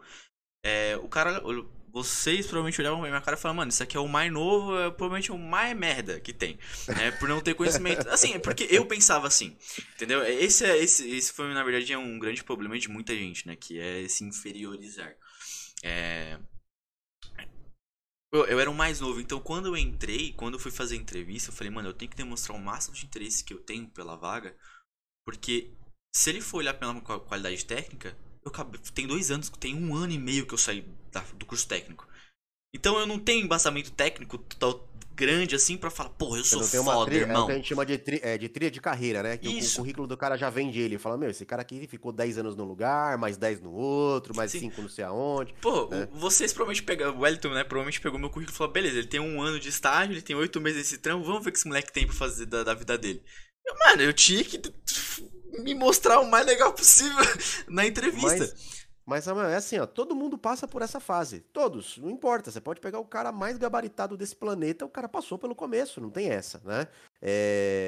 A questão que eu vejo assim, ó, eu sempre falo para todo mundo, né? Eu falo até para minha, pra minha esposa, é... que ela acaba agora fazendo algumas entrevistas também para outras, para outras áreas serem recrutadas, né? E eu falo para ela, eu falo assim, olha só, a gente contrata as pessoas pelo currículo porque querendo ou não, você, né, por mais que você tenha essa troca, que você seja um bom entrevistador, que você consiga pegar algumas, algumas questões e falar, legal, esse cara pode fazer parte do time, e o contrário também, falar, putz, essa empresa aqui é onde eu quero iniciar a trabalhar. Você contrata pelo currículo, mas você demite pela, pela, a, pela é pelas atitudes, é, pelo atitudes. comportamento né? Então, às vezes o cara é muito bom, o cara sabe fazer muito bem aquilo, mas ele não tem bom relacionamento, ele não, é, é, não faz pelo negócio, não faz por ele. É um cara que, de repente, você fala, putz, eu quero ficar aqui onde eu tô sentado e eu não quero ajudar ninguém, eu também não me importo se eu quero ser ajudado. Quer dizer, isso tá alinhado com a visão, com a expectativa da empresa? Pô, a empresa tá querendo crescer, a empresa tá querendo abrir vagas, abrir departamentos, ter gente preparada e a pessoa quer ficar estagnada. Um exemplo. Né? Então, o comportamento dessa pessoa, o modo dela pensar, a visão de futuro dessa pessoa, ela não está alinhada com, com a estratégia com que a empresa quer. Né? Então, ela não vai ficar. Não adianta. É, então, é, é, o que eu falo. E isso você não consegue pegar no currículo da pessoa. Se você não consegue olhar e falar assim, essa pessoa eu posso contratar porque eu tô vendo nos olhos dela que vai dar certo que ela tá alinhada. Existem estratégias. Quem é recrutador tá nessa área. O Wellington não é, eu não sou. É, mas a gente vai pegando aí, né, algumas coisas para entender e falar assim, cara, esse cara tem a personalidade da empresa. Às vezes ela é até subjetiva, é, o lado, é com o lado direito do cérebro que a gente fala, né? Não é, não é um raciocínio lógico. Ela, ela vira subjetivo porque você vai lá e ratifica. Você fala, bom, para essa vaga eu preciso de um cara que tenha esse, esse, esse conhecimento e que tenha essa ou essa ou essa performance. O restante aí, ele é, ele é substancial. É, vai ser assim, ó, no dia a dia vamos entender se esse cara vai fazer desse jeito, né? É, teve um cara que trabalhou na PHS há muito tempo atrás, é, ele chamava Kleber. Esse cara, ele demorava três horas para chegar na empresa. Três horas. E três horas para voltar para a empresa. Né? Eu nem lembro quem foi que fez a entrevista dele, eu lembro que no final de dia, é... esse o currículo dele era bom, aí a gente pegou, mandou ele para um cliente para mexer num servidor, porque a gente olhou o currículo e falou, bom, o cara manja fazer isso aqui, era para mexer numa, num backup de fita, né? Então ele tinha que implantar lá um, um equipamento de fita no servidor. Esse é antigo. É, num Dell. antigo. E, E o cara falando, sabe, você tá aqui no seu currículo, você sabe? Não sei. O cara foi voltou e, cara, assim, erros básicos, né? A gente entendeu que ele não sabia. Ou seja, o currículo, a prova, não sei o que, mostrava que tinha competência. E por outro lado, na parte prática ali, ele se embananou e não conseguiu fazer. Então, opa, tem um problema. Aí começou a fazer uma análise, né, de comportamento do cara. Aí chegaram para mim e falaram assim, pô, o cara chega atrasado, né? O cara não tem compromisso com o horário, mandou pro cliente e tal. Aí eu comecei, na época, gente novo de entrevista, né? Eu comecei a entender, falei, pô, em vez de a gente criticar, eu sempre penso assim, tem alguma coisa errada? Eu preciso ouvir o outro lado. Sim. Por mais que eu tenha as minhas convicções, por mais que alguém falou alguma coisa o que eu perguntei, eu preciso chegar, Samuel, vem cá. É, isso é verdade? Tal coisa. E eu vou escutar de você se aquilo é verdade ou não, por mais que eu tenha ali prova de tudo, contrapartida, eu preciso escutar de você, né? E aí para esse cara eu falei assim, falei, pô, aonde fica tal lugar? Nem lembro onde era. Aí um olhou pra cara do outro e falou, sei lá. Eu cheguei pra esse Kleber e falei assim, cara, onde fica tal lugar, que é aqui o bairro onde você mora? Ele falou, meu, era, era assim, fora de São Paulo. Era fora de São Paulo. Eu falei, quanto tempo você demora para chegar aqui? Ele falou, três horas. E na época a gente não pensava nisso, a gente não fez isso como um ponto não... qualitativo. É. Não, eu olhei no currículo lá, olhar e falar onde o cara mora, né? É, eu falei, cara, vem cá, como é que você, como é que tá a tua vida? Você demorar três horas para sair? O, olha só, eu tinha que conversar com o cara porque ele não foi competente fazer um negócio. Na hora que ele falou isso, que foi três horas, na hora eu já parei e falei assim, para. Você demora três horas para se deslocar de um lugar pro outro, cara. Como é que você quer viver desse jeito? E sabe o cara me responde? Ele falou assim, eu preciso. Ou seja, ele tinha necessidade, ele tinha conta pra pagar, ele tinha coisa para fazer. Falei, meu, eu entendo que você precisa, mas isso não é vida. Não é vida para você vir se enraizar aqui e de repente esse foi um problema agora, você ter outro daqui a pouco, você ter outro daqui a pouco. É, você entende que você precisa procurar algo que você possa dar conta, que você tenha capacidade mais perto de onde você tá, porque você vai ser ponto crítico a cada ação. Às vezes o cara se dispersou, o cara sabia, estava cansado e não conseguiu executar aquilo. É isso que entendeu? eu ia falar. Talvez ele, ele talvez ele manjava daquilo, manjasse daquilo. E... Só que, porra, seis horas em condução, mano. E assim, Samuel, aí você para pra pensar, onde é que a gente pega essa competência ou esse negócio no meio de uma entrevista, né? Eu vejo pelo próprio, né, eu tô falando Kleber aqui, o nome subjetivo e tal, é, ninguém vai saber quem é, mas assim, às vezes até ele, putz, peraí, eu tô vindo aqui na entrevista, quanto tempo eu demorei para chegar aqui? É tudo bem que ele precisa, né? Quem sou eu para colocar necessidade nas pessoas, mas é, o próprio cara devia olhar e falar assim: não, peraí, meu, eu não vou conseguir ficar seis horas do meu dia sendo indo lá pro outro e prestar um bom trabalho. É, o cara mesmo tem que. A, a, ou seja, aí na hora de fazer as perguntas para a empresa, né? Olha, a vaga é para esse local mesmo, eu tenho outra possibilidade, eu vou trabalhar na rua, como é? Porque se for para cá, hoje eu demorei três horas para chegar, eu preciso avaliar isso.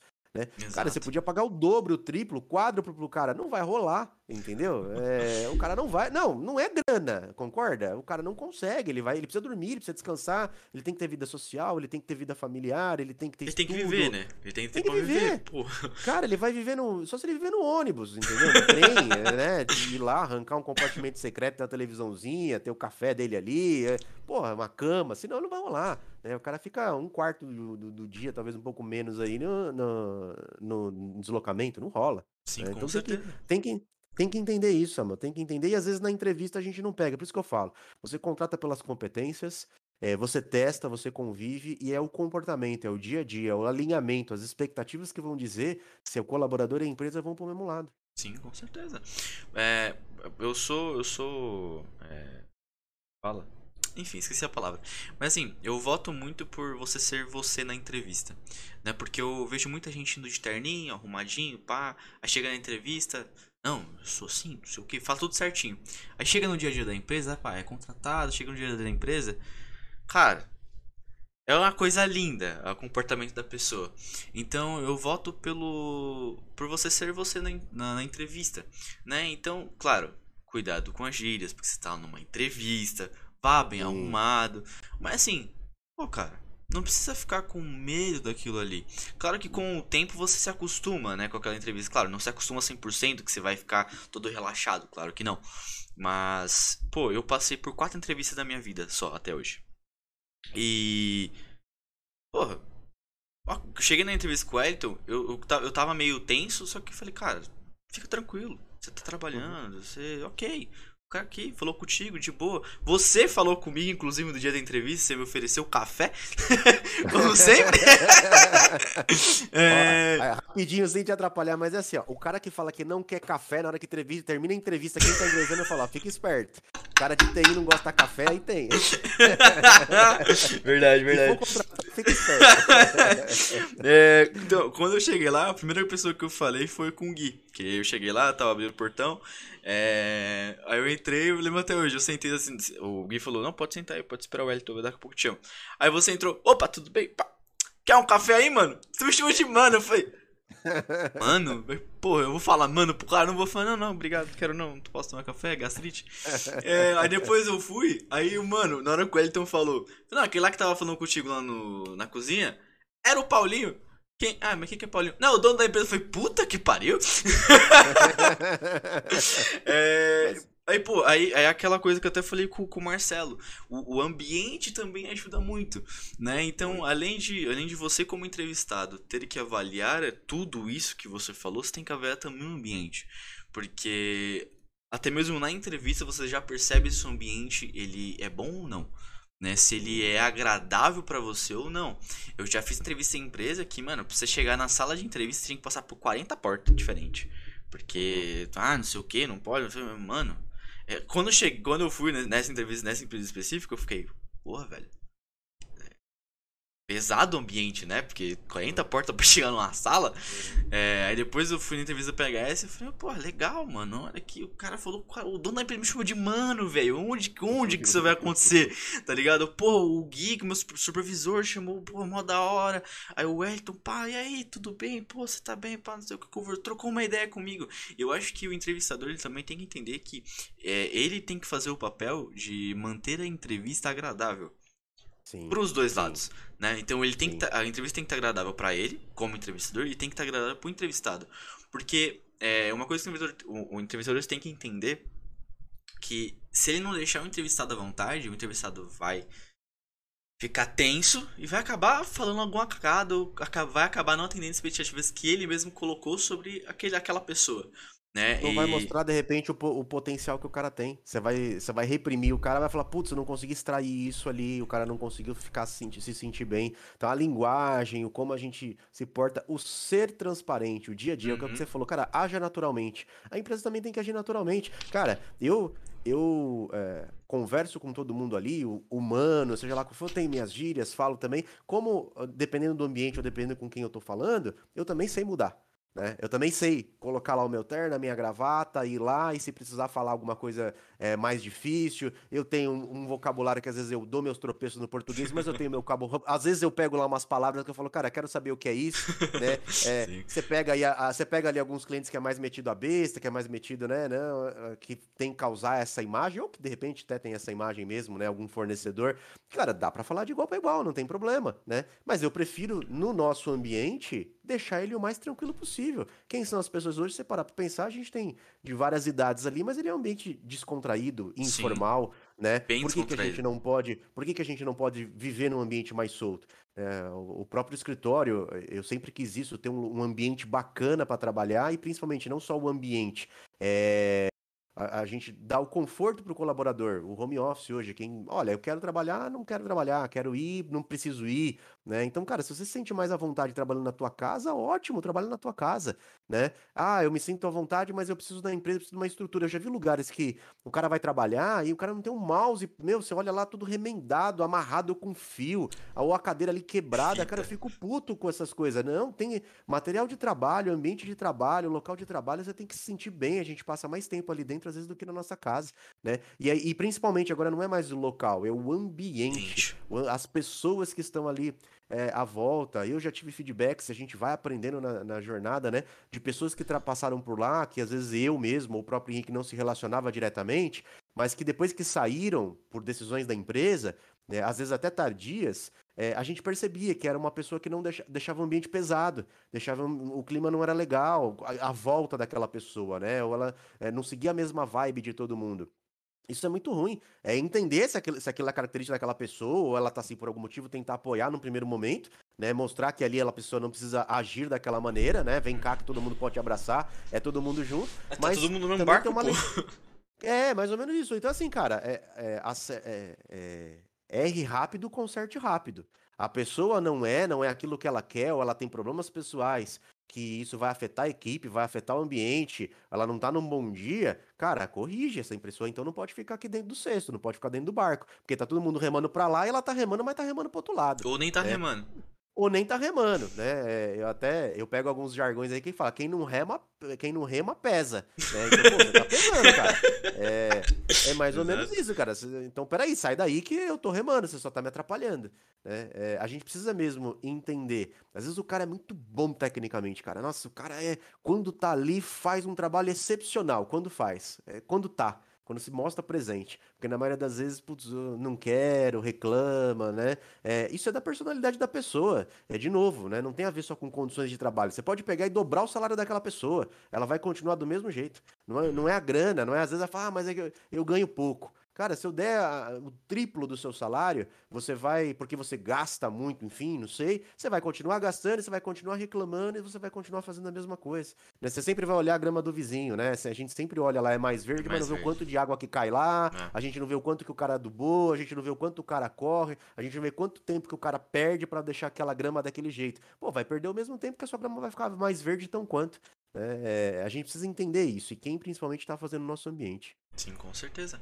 É, o conjunto de, de muitos fatores, e no, no, nosso caso, fatores de pessoas, é uma empresa que define como o ambiente vai ser. Né? Porque as pessoas não, não se ajudam, como a gente estava falando, o ambiente vai, vai ficar pesado, muitíssimo pesado. E felizmente, isso eu posso falar e de novo, não é puxando saco, mas a PHS, ela tem um ambiente muito legal ali para os colaboradores. Né? É, o ato de você poder porra, tirar o fone, encostar assim na, na cadeira e falar, porra, velho, tô cansado, vou beber uma água. Levante, sai, bebe uma água e volta. E poder trocar uma ideia, sei lá, poder na sua sala trocar uma ideia com vocês, lá trocar uma ideia com o Wellington, com o Gui, com os meninos mesmo do suporte. É, Pô, isso é muito legal, né? Olhar pro lado assim, o pessoal do projeto agora fica perto, né? Eu poder trocar, pô, aquele servidor, não sei o que, falar de atualização, falar de Windows, e, enfim. É, se aprende eu... mais, se aprende sobre o ambiente, sobre o negócio, né? Com certeza. É... É, esse negócio, por exemplo, uma coisa que eu, eu até pergunto pra ti, só que eu ia perguntar pra você dentro da empresa, é, é lead. Eu nunca, quando vocês falam lead, o que, que vocês querem dizer com isso? Porque eu sei que tem a prospecção, né? Que vocês prospectam uhum. um cliente. Depois uhum. tem o lead. O que, que é isso aqui? Quiser falar também tá. do processo, você pode falar.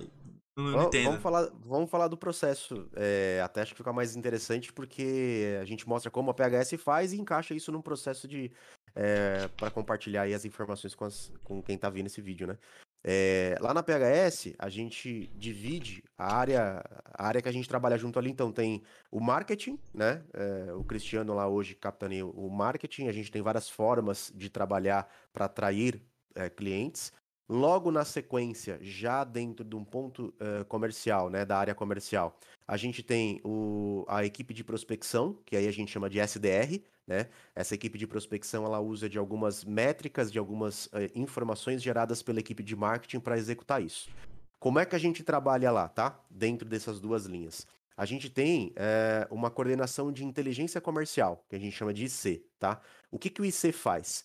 É, a gente define o plano que nós vamos utilizar para prospectar novos clientes para a empresa.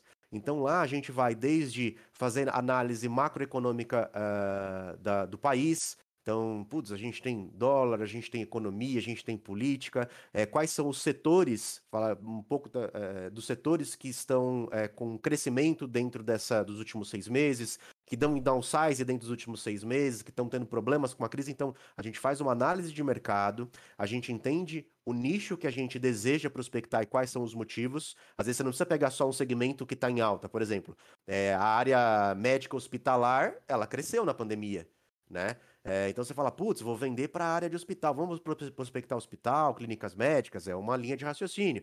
É, ao mesmo tempo também, você pode pegar algum setor da economia que diminuiu. Se você pegar, por exemplo, a área de turismo, né? A área de turismo na pandemia, putz, foi tem muita empresa que inclusive faliu, né? Decaiu. Mas você tem players grandes no mercado ainda que não vão, que tem ali um, um caixa ainda para poder manter o negócio que estão vivos. Só que esses caras, eles precisam alinhar os gastos dele.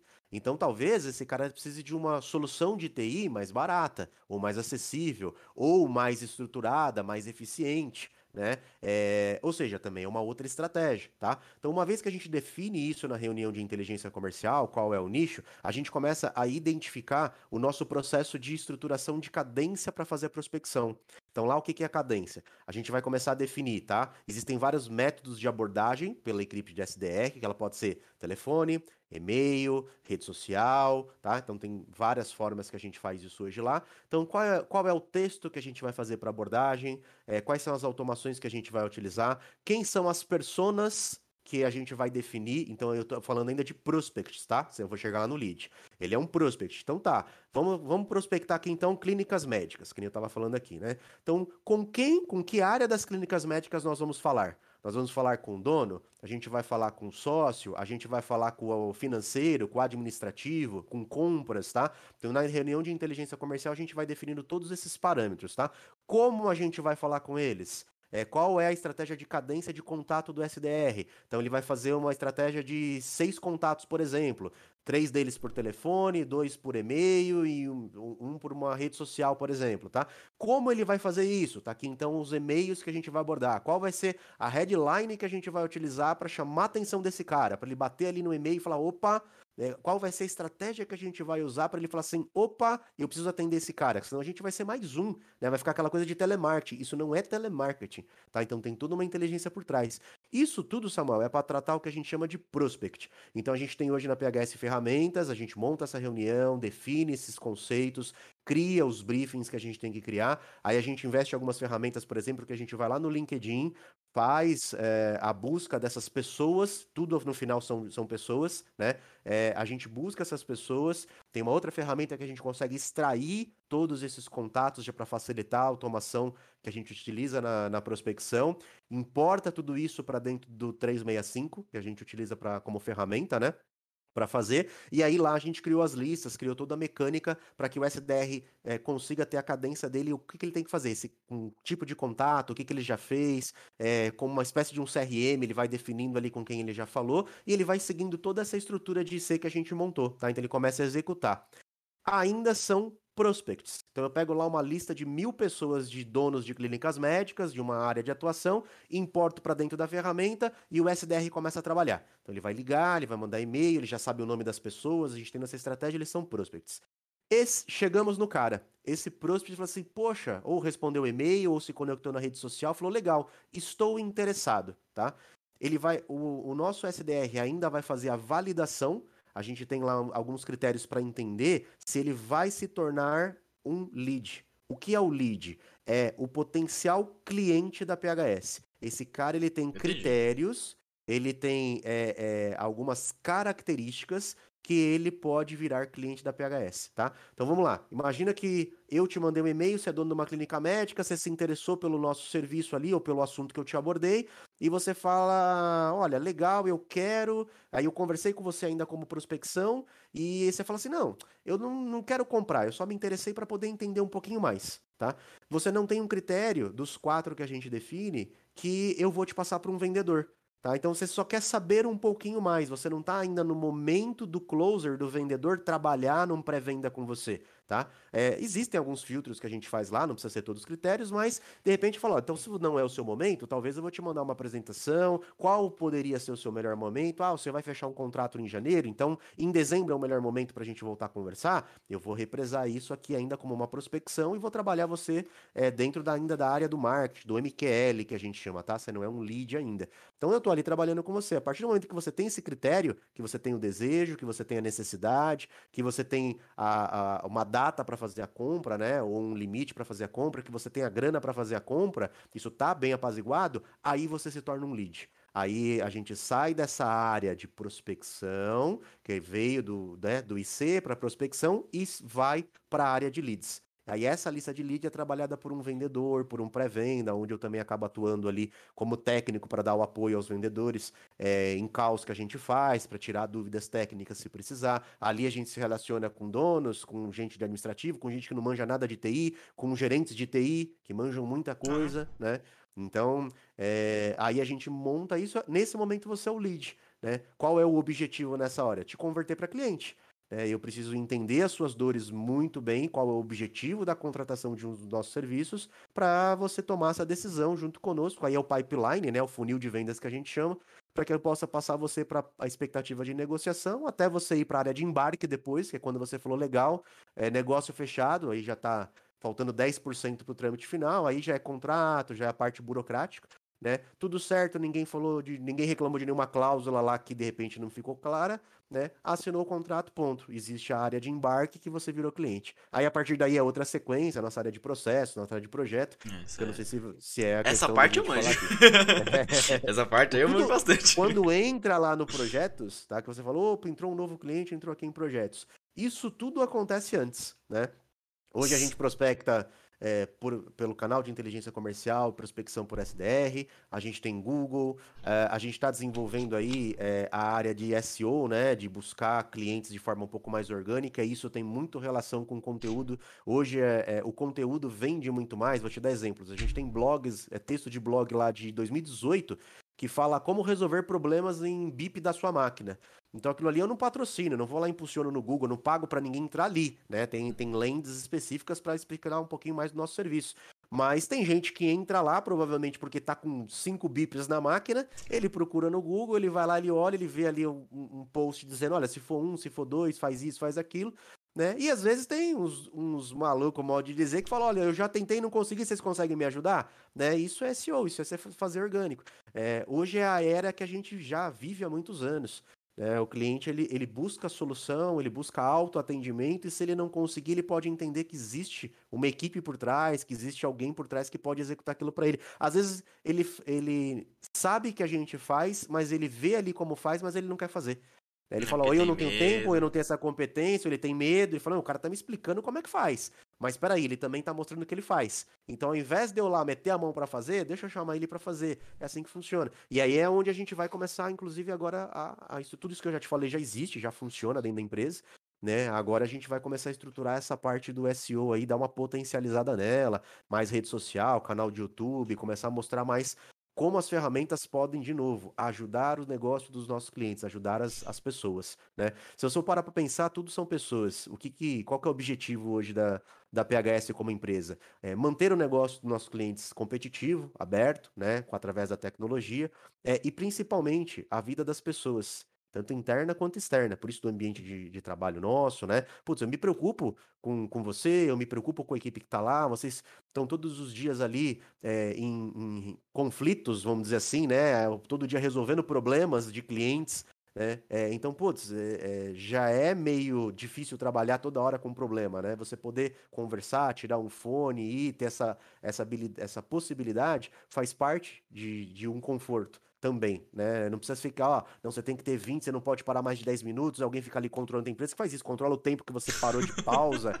né? Meu, verdade. pelo amor de Deus. Né? Então, pô, eu preciso, na verdade, é ter duas pessoas para deixar uma mais, é, mais solta, né? Para que a gente poder fazer isso. E em contrapartida também, se a gente presta um bom trabalho, se a gente consegue entregar tecnologia para aquele nosso cliente, a gente entende que a, as pessoas que estão ali do outro lado, elas podem cumprir a carga horária de trabalho dela da melhor forma possível e embora. Não é o TI que vai atrapalhar ela de fazer fazer alguma coisa. Se eu consigo entregar uma solução de automação, alguma coisa para o cliente do lado de lá, é, vamos dizer que antes ele demorava dois dias, uma semana para fazer um trabalho braçal, manual numa planilha, e você vai lá e faz um negócio para o cara que ele consegue fazer isso em algumas, alguns poucos minutos, algumas poucas horas. É, pô, eu vou tornar o nosso cliente mais competitivo. Eu vou tornar a vida daquela pessoa que fazia aquela planilha burocrática e ainda tomava bronca porque errava melhor né? Então, eu acho que é, é, esse é o espírito, esse é o canal. É por aí que a gente tem que. É, essa estrutura toda que a gente fala aqui é isso que a gente tenta levar lá na ponta, tanto do cliente interno quanto externo. Sim. Pô, cara, eu achava que a parte comercial era um pouco mais simples. Eu também. um pouco não, mais simples, porque simples não é. aí, aí, você pega, aí você pega pra, assim, eu falo para você, você pega um cara que eu falei lá atrás, né? Eu sou analista de sistemas, cara. Sempre fiz sistemas. Meu, eu nunca perdi o meu, o meu é, meio fim, né? Putz, eu uhum. gosto de resolver problema das pessoas. Isso para mim, independente de se eu tô no comercial, se eu tô a, na, na, na, linha de frente do suporte, se eu tô desenvolvendo alguma coisa. Isso eu nunca perco. Isso tá dentro de mim. Eu preciso resolver o problema das pessoas. Né? Mas lá atrás, cara, eu era um, um programador, um analista de sistema, avesso a pessoas né? Putz, como todo cara de maioria de TI, Sim. introspectivo, meu negócio é meu computador aqui, eu desenvolver minhas linhas de código. É, no máximo eu me lidava com pessoas quando eu escutava o usuário lá que queria alguma coisa ou estava reclamando de alguma coisa. Eu ia lá, resolvia, dava solução para ele para evitar conversas mais longas. Né? Então, ah, tá, tá aqui, é isso mesmo, tal, tchau, manda um e-mail, acabou, né? Então eu era esse cara lá atrás. É, e hoje eu tive que me adaptar, me, me é, transcrever para uma posição que fica ali na linha comercial de frente da, da empresa, né? Não, não sou o ponto maior ou que eu sei mais coisas, não é isso é, que eu quero dizer, mas assim, eu sou obrigado a me relacionar e, e saber como me relacionar com pessoas. É, é, isso que a gente faz ali. Entender é, pessoas, né? Com, com o tempo, é, eu acho que isso vem mais. A, vem, vem crescendo, né? Vem crescente, vai crescer muito mais ainda. O profissional de TI, ele tem que, hoje em dia, né, ele tem que parar de, de ficar que nem um cavalo com os negócios assim pra frente e saber que você vai ter que se relacionar em algum momento, talvez não diretamente com clientes, né, mas com mais pessoas dentro da sua área, né? Porque talvez você como tendo um, um, cargo maior, talvez você não fale mais com o cliente, né? Você não trabalhe mais externo, mas você vai ter que trabalhar com o pessoal interno ali, para resolver, Sim. né? O pessoal que tá alocado, ele faz muito isso, né? Eles conversam mais interno, não falam com tantas pessoas como a gente que uhum. faz suporte para mais de 80 clientes, uh, uhum. que a uhum. gente brinca aí com, com muita gente, né? Que a gente fala com muita gente. É... É isso aí, Paulinho. Uma dica o pessoal que tá começando agora na área de TI, como sua visão de empresário. Pode ser na área de TI, pode ser na área de comercial. Uma dica que você queira passar pra galera na sua visão de empresário que tá aí há mais de 10 anos, né? Começou com 9. né? Ele como empresário na Águia Software. 19 agora, né? Águia Software, a gente chama.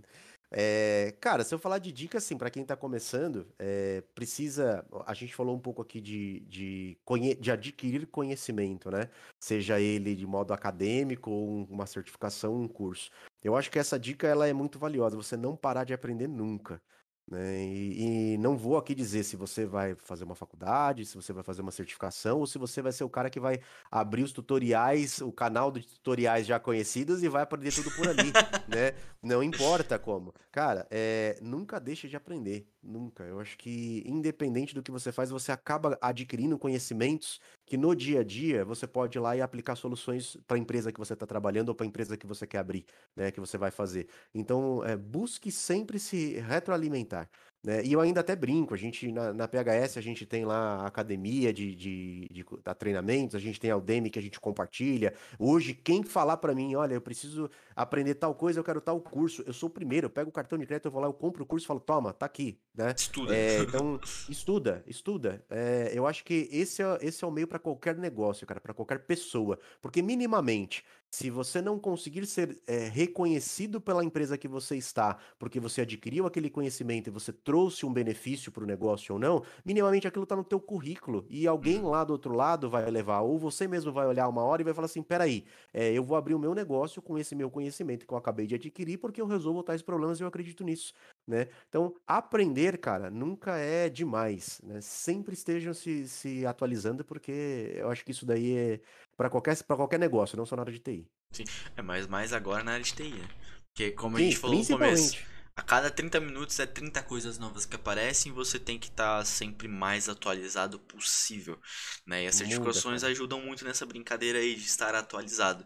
Como a gente até falou com o Marcelão, é as certificações, certificações agora precisam renovar, né? Principalmente as, as de nuvem. Uhum. Porque cada dia, cada dia que passa é uma coisinha nova que eles colocam, uma feature nova que eles colocam, uma coisinha nova ali e tal, eles mudam a certificação, então é sempre bom você estar tá estudando aquilo ali, né? Paulinho, é, o, Pode e, falar, pode falar. E não, e não, e não só é, como técnico, quer ver? Eu peguei um. Eu costumo é, entender um pouco da parte técnica, apesar de não ser o meu, o meu, a minha função principal dentro da empresa, né? Mas eu sou obrigado a ter um porque eu gosto, um porque é o nosso negócio, né? Mas vocês são muito mais especialistas do que eu. Eu tenho a quem recorrer quando a, a coisa aperta um pouco mais. Mas olha só que, como é engraçado. É, essa, essa rotina de mudança. Alguns produtos, principalmente Microsoft de nuvem, eu já fui lá, peguei, estudei minimamente porque eu faço pré-venda junto com o comercial. Então eu posso pegar um gerente de TI ali que vai ter dúvidas um pouco mais técnicas, eu preciso explicar. Eu peguei um dono de negócio é, há umas duas semanas atrás, que a gente estava falando de tipos de licenciamento de 365. E a gente estava a gente tava sendo. Ele é um cara bem curioso, tá? Ele conhecia bastante, ele não era o negócio dele TI, mas é um cara curioso, ele vai atrás, ele sabia, ele já li, já tinha lido muita coisa. E na Cal ele estava até com páginas abertas. Aí o cara me fez uma pergunta, a gente estava falando sobre políticas de segurança, um pouco de LGPD, e aí a gente estava falando sobre Azure IP1, então uma coisa um pouquinho mais técnica, né? Ele não era técnico, mas ele já sabia o que, que era. E ele estava querendo proteger é, dados da empresa quando ele mandasse por um e-mail, ou quando o cara baixasse por um SharePoint, alguma coisa assim. Eu comecei a falar para ele do Azure IP1, e eu falei para ele, falei assim, olha, na distribuição da licença, ele falou, onde eu compro?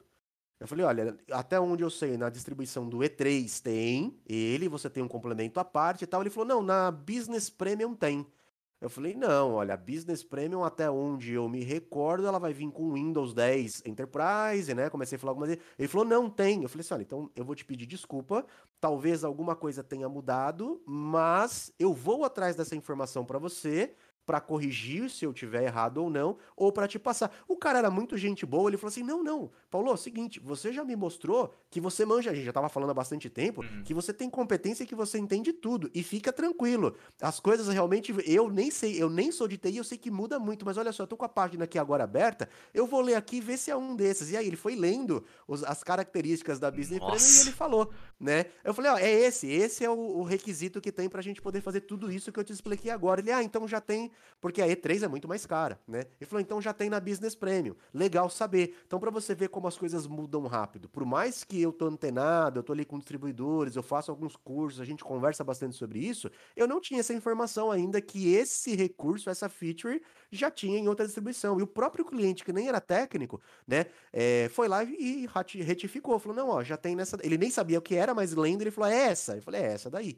tá? E aí a vida seguiu, né? Tanto que o cliente até fechou o contrato. Mas por que que, eu, eh, por que que é importante a gente estudar? Se eu não soubesse, mesmo não sendo da parte técnica, se eu não soubesse minimamente o que, qual era o produto correto para é, é, é, entregar aquela necessidade que ele precisava, ou seja, ele já, ele já viu que eu era uma autoridade quando eu cheguei até ali. Né? Eu expliquei muita coisa para ele mesmo sem saber implantar, ir lá e fazer. Outras pessoas, a PHS sabe fazer. Né? É, mas ele entendeu que, opa, peraí, eu tô falando com alguém que sabe, que tá me dando todas as opções possíveis para resolver esse meu problema que eu desejo. E aí a gente alinhou ali uma pequena expectativa, um pequeno detalhe. Ele virou um detalhe dentro de um, um conhecimento mais amplo, maior.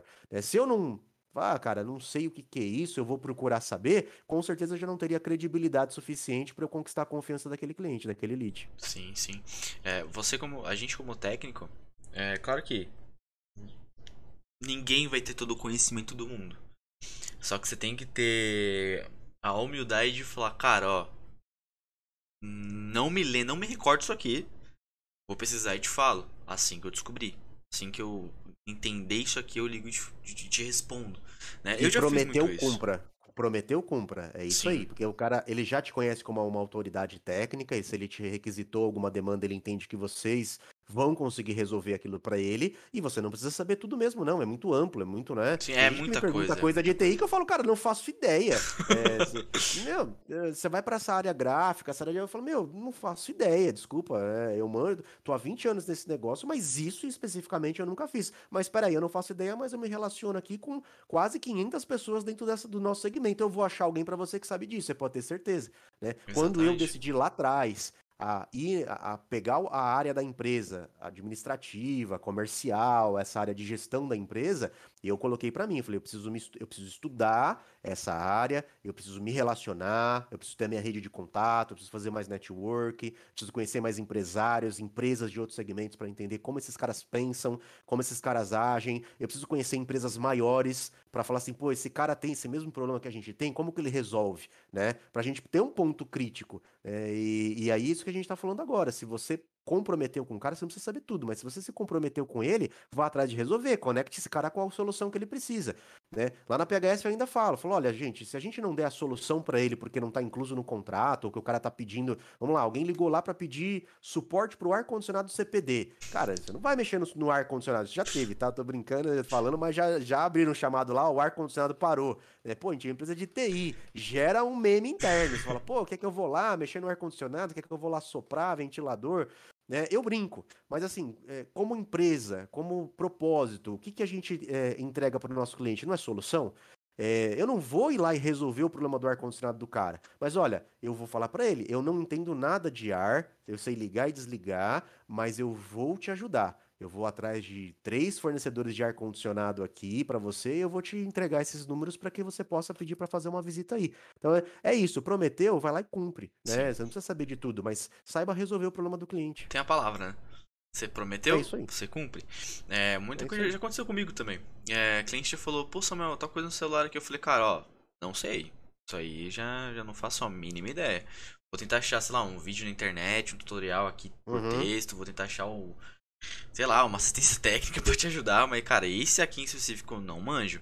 Era uma coisa no iPhone, iPhone ainda, maravilhoso iPhone, uhum. delicioso, coisa linda. O pessoal do suporte ama iPhone.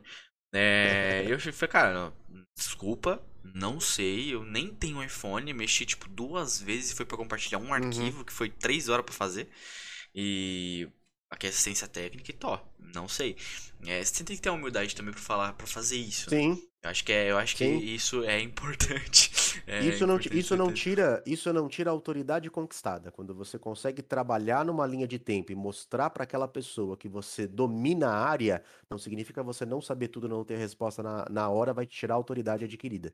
É, aí, aí vem o que que a gente fala, né, de, de gestão das pessoas, né? É, eu, opa, como eu vou me portar aqui dentro nesse momento agora? Eu vou fazer uma promessa, eu vou atrás e eu vou entregar a solução para ela da mesma maneira. Né? Esses dias eu recebi uma ligação de um cliente é, questionando a gente se, por um acaso, a gente tinha tirado o suporte técnico a pequenos periféricos, né? A gente tem esse tipo de trabalho lá, vai trocar um HD, um pente de memória, uma fonte, a gente vai lá e faz esses pequenos reparos. Eu falei, não, não, claro que não. Por quê? O que que tá acontecendo? Ele falou, não, porque eu tô precisando, na verdade, fazer uma troca de um teclado. Eu falei, pô, teclado é só ligar, né? Aí ele mandou depois, nem ele sabia explicar direito, e mandou uma foto.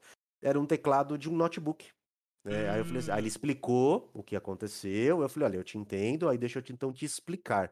Na realidade, nós fazemos pequenos reparos. Você trocar. E ele falou, mas trocar um HD do notebook do lado. Eu falei, olha, e ele não é obrigado a entender. É. Eu falei, um HD, uma memória, isso daí tem é, locais específicos de fácil acesso para fazer a troca desses periféricos. Um teclado, você tem que levar numa assistência especializada, porque se a gente abrir um notebook, ele desmonta inteirinho, você tem que ter ali ferramental, né? E aí para montar aquilo depois é mais complexo, você pode ficar com prejuízo, então não é má vontade. Aí eu expliquei, o cara super entendeu a diferença de um de outro, mas aí é onde vem a diferença. O que eu complementei, tá? Ele, ele me acionou para perguntar uma parte comercial, ele em momento nenhum reclamou da orientação de suporte ou o que precisava fazer. É, mas logo na sequência eu pedi apoio técnico para a equipe e falei assim: olha, me arrumem dentro dessa região, que era onde o cliente estava, três assistências técnicas especializadas da marca tal do notebook dele. É, aí rapidamente a equipe já me passou, ele estava falando comigo no WhatsApp, eu falei assim, olha, é, complementando, tá aqui três assistências técnicas perto do seu endereço, nós não a conhecemos, mas a gente leu aqui, fez um filtro, e eles são especializados na marca do seu notebook. Cara, você entendeu a expectativa? É, eu não faço, mas eu dei uma solução para ele. ele. Ele só queria tirar uma dúvida contratual que ficou completamente apaziguada. Eu poderia terminar por ali, ele já estava contente. Mas você leva a expectativa do cara. Né? Exatamente. Né? Você dá a solução. Você fala: olha, se você ligar nesse número aqui, inclusive o terceiro ele vai buscar e leva, pelo que eu estou vendo aqui no site.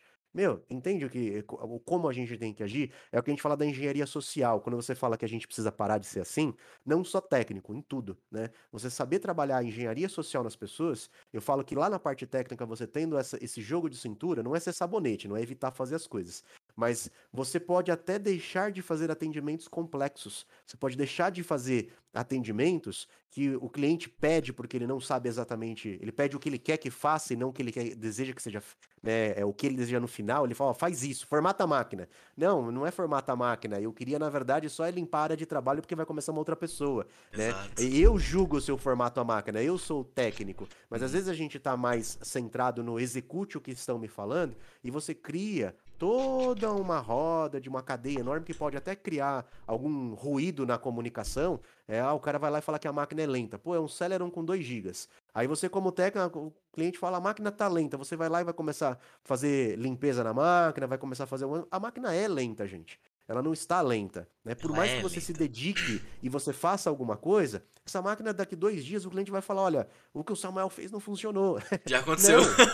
Vai, eu tenho certeza. Eu tenho certeza, não só com você, como comigo, com várias pessoas. Aí é que eu falo da engenharia social, de você ter, ter o domínio você sabe que aquilo ali é lento. Como é que eu posso transferir de uma forma é, para o usuário, para o cliente, que ele entenda que não é que eu não quero ajudá-lo, como eu posso ajudá-lo de forma definitiva? Como é que eu posso explicar para ele, sem ser técnico, que aquilo ali não tem jeito mais? Né? Então você pode começar, olha, você tem abertura com o cliente, tem a liberdade. Olha, eu vou te dar uma analogia. Meu, seu celular é mais rápido que o seu computador. Se fosse prato de micro, se fosse é, é, um prato Carros. de micro, nem o micro-ondas rodava, né? Então você faz uma piadinha com o cara, para ele entender que realmente aquilo ali é uma coisa que ele precisa trocar, que ele precisa mexer e que você está preocupado com isso. Né? Quais são as ações? Se você só fazer isso e não ajudar, não vai adiantar. Você tem que dar opções para o cara. Olha, existe. Você pode comprar um novo, mas o dólar tá meio caro. O que, que você pode fazer? Põe um SSD. Ó, tem máquina usada. Você quer que eu te passe dois, três endereços aqui de fornecedor que vende máquina usada? Eu tô olhando no seu inventário aqui. Tem um computador X muito mais. um pouquinho melhor que o seu. Será que a gente não poderia conversar com alguém pra gente trocar? Ver se aquela pessoa precisa de uma máquina menor? Quando você começa a dar opções para o cara do outro lado, você começa a ganhar, é, não é só a autoridade, você começa a ganhar a confiança dele. Ele vai, te, ele vai te olhar como um cara que é parceiro teu. Ele vai falar assim: putz, peraí, no dia que eu tiver que cortar conta de algum, lugar, de algum lugar, do Samuel eu não posso cortar, porque esse cara aqui me dá solução. Né? É, é, é isso que a gente tem que fazer. E essa engenharia é, pessoal faz parte é, da nossa rotina. Isso poderia ter uma aula na faculdade, que é para encher matéria que a gente fala, essa Exato. né? É, cara, para você poder lidar com pessoas, para você lidar administração de conflitos, gestão de negócios, isso são áreas que você pode complementar independente da função estratégica que você tem no mercado. É, e é muito importante, né? Fica aí também como talvez uma outra dica. Às vezes Sim. você para para pensar antes de executar alguma coisa. Sim, é, é, esse negócio de, de fazer analogia Assim, ter autoridade de passar confiança pro cliente, né? Dar outras soluções, já me aconteceu muitas vezes. Porque, por exemplo, é, a gente pega chamada de máquina lenta lá. E a primeira coisa que a gente faz, a gente vai no sistema e já olha o que o sistema pega, né? Que mostra pra gente. Eu esqueci uhum. agora o nome do local, mas enfim. Aí mostra lá, pô. Celeron, Pentium, não sei uhum. o que, Core 2 Duo. Aí vem 2GB de RAM, Windows 10, tá tudo travado. Caralho, como que foi essa porra? Aí pega o HD, um HD de 500GB de 11 anos atrás. aí você chega lá vendo o cliente e fala, ó, aí você vai lá, ó, vou mexendo sua máquina, tudo bem tal, faz o seguinte tal. Eu me... Aí eu mexo, né? Esse é, meu, é o que eu faço geralmente. Eu mexo, faço a limpeza, sigo os procedimentos que tá lá pra fazer. Depois que eu faço o procedimento, eu ligo a pessoa e falo, ó, o seguinte, sua máquina é antiga. Seu processador é antigo não tem muita coisa que eu possa fazer mais na sua máquina. Você tem 2 GB de RAM, um HD, ok? Vá utilizando até o fim do dia, vê se melhora. Se não melhorar, a única coisa que eu posso fazer por ti é ou você, ou você troca essa máquina por uma máquina que esteja em estoque, né, em estoque com vocês, ou que esteja aqui no sistema inativo, que vocês não estejam utilizando, ou upgrade. Aí, o upgrade, aí eu vou lá e explico todos os processos do upgrade, como que funciona, o que é o que, o que, é o uhum. que, o que, que pode fazer, o que, que não pode. É... Beleza? Não, beleza, Samuel, muito obrigado. Então depois a gente volta a se falar. Eu agendo o chamado. Agendo o chamado, a pessoa fala, não, Samuel, melhorou, obrigado. Eu fecho a chamada. Eu falo, ó, vou fechar o chamado. Mas seguinte, a próxima vez que a sua máquina travar, não tem o que a gente possa fazer. O que uhum. a gente pode uhum. fazer é aquilo que eu te falei. Eu vou lá e explico de novo. Tudo uhum. bem? Não, Samuel, tudo bem. Eu vou lá e fecho chamada. A pessoa uma semana depois. Não, parou de funcionar. Pô, velho, eu já expliquei que não dá.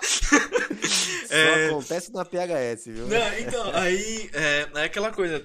Quando você pega a confiança do cliente, pô, já me aconteceu muito do cliente é, bastante tempo atrás. É, tem um cliente nosso lá que eles. Pô, o pessoal lembra, sabe muito o meu nome. Porque no, quando começou a pandemia e tal eu, eu dei muito suporte para eles, porque abria muito chamada de Nidesk, ah, meu Nidesk tá funcionando, porque todo mundo foi pro home office, o pessoal ficou na empresa e foi aquela loucura que foi no começo da pandemia. É, então, muita gente, quando eu, tava, quando eu tinha o WhatsApp, pô, me chamava e falava, Samuel, não tá funcionando tal coisa, meu Deus do céu, me ajuda. Eu demorava um pouquinho pra responder, porque eu tava entendimento assim que eu terminava, ia no banheiro, pro almoço, falou, ó, reinicia a máquina. Se, se não funcionasse, me avisa que a gente abre o chamado pra ti. Pô, Samuel, uhum. eu falei, cara, reinicia a máquina. Se não funcionar, eu tô aqui. A pessoa reinstala a máquina. Pô, Samuel, funcionou, obrigado. Pronto, eu peguei a confiança do Faltava cliente. Falei uma coisa só, o cara já resolveu o problema dele. Então eu, te- eu peguei essa confiança. Felizmente eu peguei essa confiança com, com esse pessoalzinho aí. Esse pessoal, pô, muita coisa já aconteceu. Pô, Samuel, não tá funcionando tal máquina, não sei o que. Eu falei, tá, me explica como que tá sendo o processo, como que tá funcionando aí. Tal coisa. Ah, mas não onde essa máquina tá conectada? Ah, tá conectada num. num. num, track, num modemzinho no chão. Eu falei, tá, me manda uma foto desse modem. É um hub. A lindeza. Eu falei, caralho. Aí eu chego e falo, ó, seguinte, aí você, aí você quer me complicar também. Tô aqui pra te ajudar, mas você quer me complicar? eu já falei isso, mano, me ajuda a te ajudar, só que você tá fazendo porque eu tô complicando. Desliga ele, desliga. Falou, desligou, ligou, funcionou de novo. Então, é, você pegar, a partir do momento que você pega confiança com o cliente, fica muito mais fácil você- tratar os problemas dele. Porque ele Sim. pode estar o mais bravo possível, mais puto possível com a situação. A partir do momento que você tem aquela confiança dele, falou, não, cara, tudo bem, vou dar uma olhadinha. E Uhum. assim que eu terminar aqui, eu ligo pra ti pra gente conversar, tudo bem? Beleza, obrigado. Eu aprendi muito isso com o Gui. Eu peguei muito isso do Gui, na verdade. Saber conversar com o cliente, saber trocar uma ideia com ele no meio do atendimento, porque tem atendimento que você demora muito, às vezes o cliente é aquele cliente que gosta de ficar no telefone com você pra perguntar, tirar dúvida, não sei o que. Então, você saber conversar com você ter, ter o, o feeling daquele cliente, tipo, ele tá puto, vou tentar desescalar a situação. Porque não adianta você Uhum. falar, não, ok, obrigado, tchau. né? Tudo bem, é o básico que você tem que fazer. É o, isso aí é o básico. Fazer o oi, ok, tudo bem e tal. Isso é o básico. É entender a personalidade do cliente, entender como ele prefere ser atendido, né? É, a, gente já teve, a gente já teve casos de cliente que olha só como é engraçado, tá? De um dos donos da empresa, ele, ele é um cara mais explosivo, ele é um cara mais que é agora, eu quero, né? Mas é, é o jeito dele ser. Uhum. E os problemas que aconteciam lá, a gente na empresa, ele precisava fazer investimentos no negócio, a gente já tinha dado plano para ele poder acertar cabeamento, acertar servidor, acertar algumas coisas, e, e para corrigir aquela, aqueles problemas urgentes, que toda hora era urgente, e nada do cara entender ou executar. A gente pegou o nosso técnico, o nosso profissional dentro da empresa que tem o, mesmo senso explosivo dele, né? Chegou uma hora que a gente já tava assim, cara, esse é, é o seguinte, esse cliente aqui a gente não vai querer mais atender ele. Eu cheguei a esse ponto, eu falei, pô, você vai ficar, né? Vamos lá pro clima da, da empresa. Isso eu olho muito, né? Então, peraí, ele- a gente não precisa ser tratado dessa forma. Não somos nós os causadores dos problemas, nós fazemos parte da solução. E se a gente tá dando a solução, o cliente não quer escutar, não quer fazer, então eu- não prefiro não ter esse cliente pra ficar falando mal, né? E a gente ter outra vida, a gente arruma outro cliente, não tem problema, né? Aí me pediram pra, não, deixa aí, vamos tentar de outra forma, de outra forma. Aí tiveram a ideia genial de pegar o- o- uma pessoa dentro da nossa empresa que tem o mesmo senso explosivo desse cara. E falou, vai lá. Dois cachorros pra brigar, né? Meu, um, é assim, ó, foi, foi aquela, foi aquela, a- olha como é engraçado, né? Mas a comunicação casou, né? O cara só sabia gritar e alguém veio e gritou com ele. E na hora que, na hora que aconteceu isso, ele falou assim, ah, tá bom. E executou tudo aquilo que a gente mandou fazer. E a vida da empresa virou outra, o relacionamento pra gente também virou outro, tá tudo. O cara continua ainda gritando, porque é o jeito dele gritar. Uhum. Mas a partir do momento que alguém do outro lado gritou também, falou, cara, eu tô fazendo isso por você, ou você me escuta ou esquece, cara, né? Falou no, no- no- na mesma nível de autoridade, né? o cara olhou, ah, então ele entendeu. Entendeu? Não, então tá, você tá fazendo isso pra melhorar, pra resolver isso aqui? Então tá bom, vamos fazer isso aqui. Mas, e a gente lá do- de outra forma, documentando, e por favor, e me desculpa, porque o cara tava gritando, porque o cara tava exaltado, ele não tava entendendo. Ele tava entendendo, meu, vocês não estão entendendo o que eu quero. Aí acho que ele pensou, pô, alguém entendeu o que eu quero, falou alto aqui comigo e, e vai lá, executa esse negócio. Aí o cara foi, investiu nas máquinas, trocou licenciamento, cabeamento, a rede virou outra. Né? Ou seja, a gente tinha solução. Só que o fato de não entender como se comunicar com o cliente, o como ele deseja ouvir ou ser ouvido, é, você vê, a competência técnica era a mesma, as pessoas envolvidas eram as mesmas. Né? Quando você mostra autoridade, eu sei, estou fazendo isso, confia em mim, quando Hum. o cara passa para esse lado da confiança e você vai lá e prova que tá certo, acabou. Dali para frente, tudo aquilo que você falar, o cara vai falar. Se você falar, eu faço. Exatamente. Exatamente. E voltando naquele assunto de faculdade, é, seria importante mesmo ter uma, uma matéria sobre é, comunicação com o cliente, sei lá, comunicação. Né? Porque hoje em dia, sei lá, na minha grade tem comunicação e expressão. Só que fala só do português, não sei o que. Mano, Uhum. é, ter, ter uma matéria onde você lida com pessoas, saber lidar com pessoas, até dicas pra você lidar com pessoas, seria importante. Pra você ter uma ideia, eu tenho programação. Só que quando eu li na grade, tava desenvolvimento para redes. Eu falei, beleza, vou aprender um shell script, vou aprender um Python, vou aprender, sei lá, um Bat, um PowerShell. Não, mano, tô aprendendo JavaScript, CSS, HTML, Paulo. Paulo, eu tô, eu, eu tô fazendo redes, Paulo. eu tô fazendo esse movimento. e durante seis semestres eu vou ter programação. E assim, são seis semestres, são seis meses da minha vida. Tá ligado? Seis meses não, perdão. É, pô, dá. Cara, são três anos, eu tenho seis, eu tenho seis meses de matéria que eu, Eu poderia. tive, eu, tive, eu tive lógica de programação quando eu era gestão de redes de internet também. E, eu, e, cara, eu trabalhava com aquilo. O professor explicando cardinalidade, eu, eu dormia, eu juro pra você, eu dormia na sala. e Eu pedi. Só que eu, eu tive um acordo com ele. Era, a faculdade era à noite, né? Lá na Barra Funda. Eu chegava pra ele e falava, cara, me desculpa, eu trabalho com isso fazia acho que seis anos, sei lá. Trabalho com isso há seis anos. Eu faço isso o dia inteiro. É, eu vou te pedir desculpa, eu sei que eu tenho que estar aqui para dar presente, mas não é que eu não, não me importe com a tua aula, né? E ele, não, gente boa, não, tranquilo, fica em paz. Cara, tinha uma coisa que eu olhava lá e falava, professor, se fizer assim, ó, eu acho que é Melhor. eu, acho que é, eu acho que é melhor. Ele é, é uma alternativa tal que dá pra gente fazer. É, mas eu imagino, é, esse é, o, esse é o ponto da faculdade, cara. Eu acho que assim, depende muito da sua vivência, do seu momento de vida, do quanto de conhecimento você tem.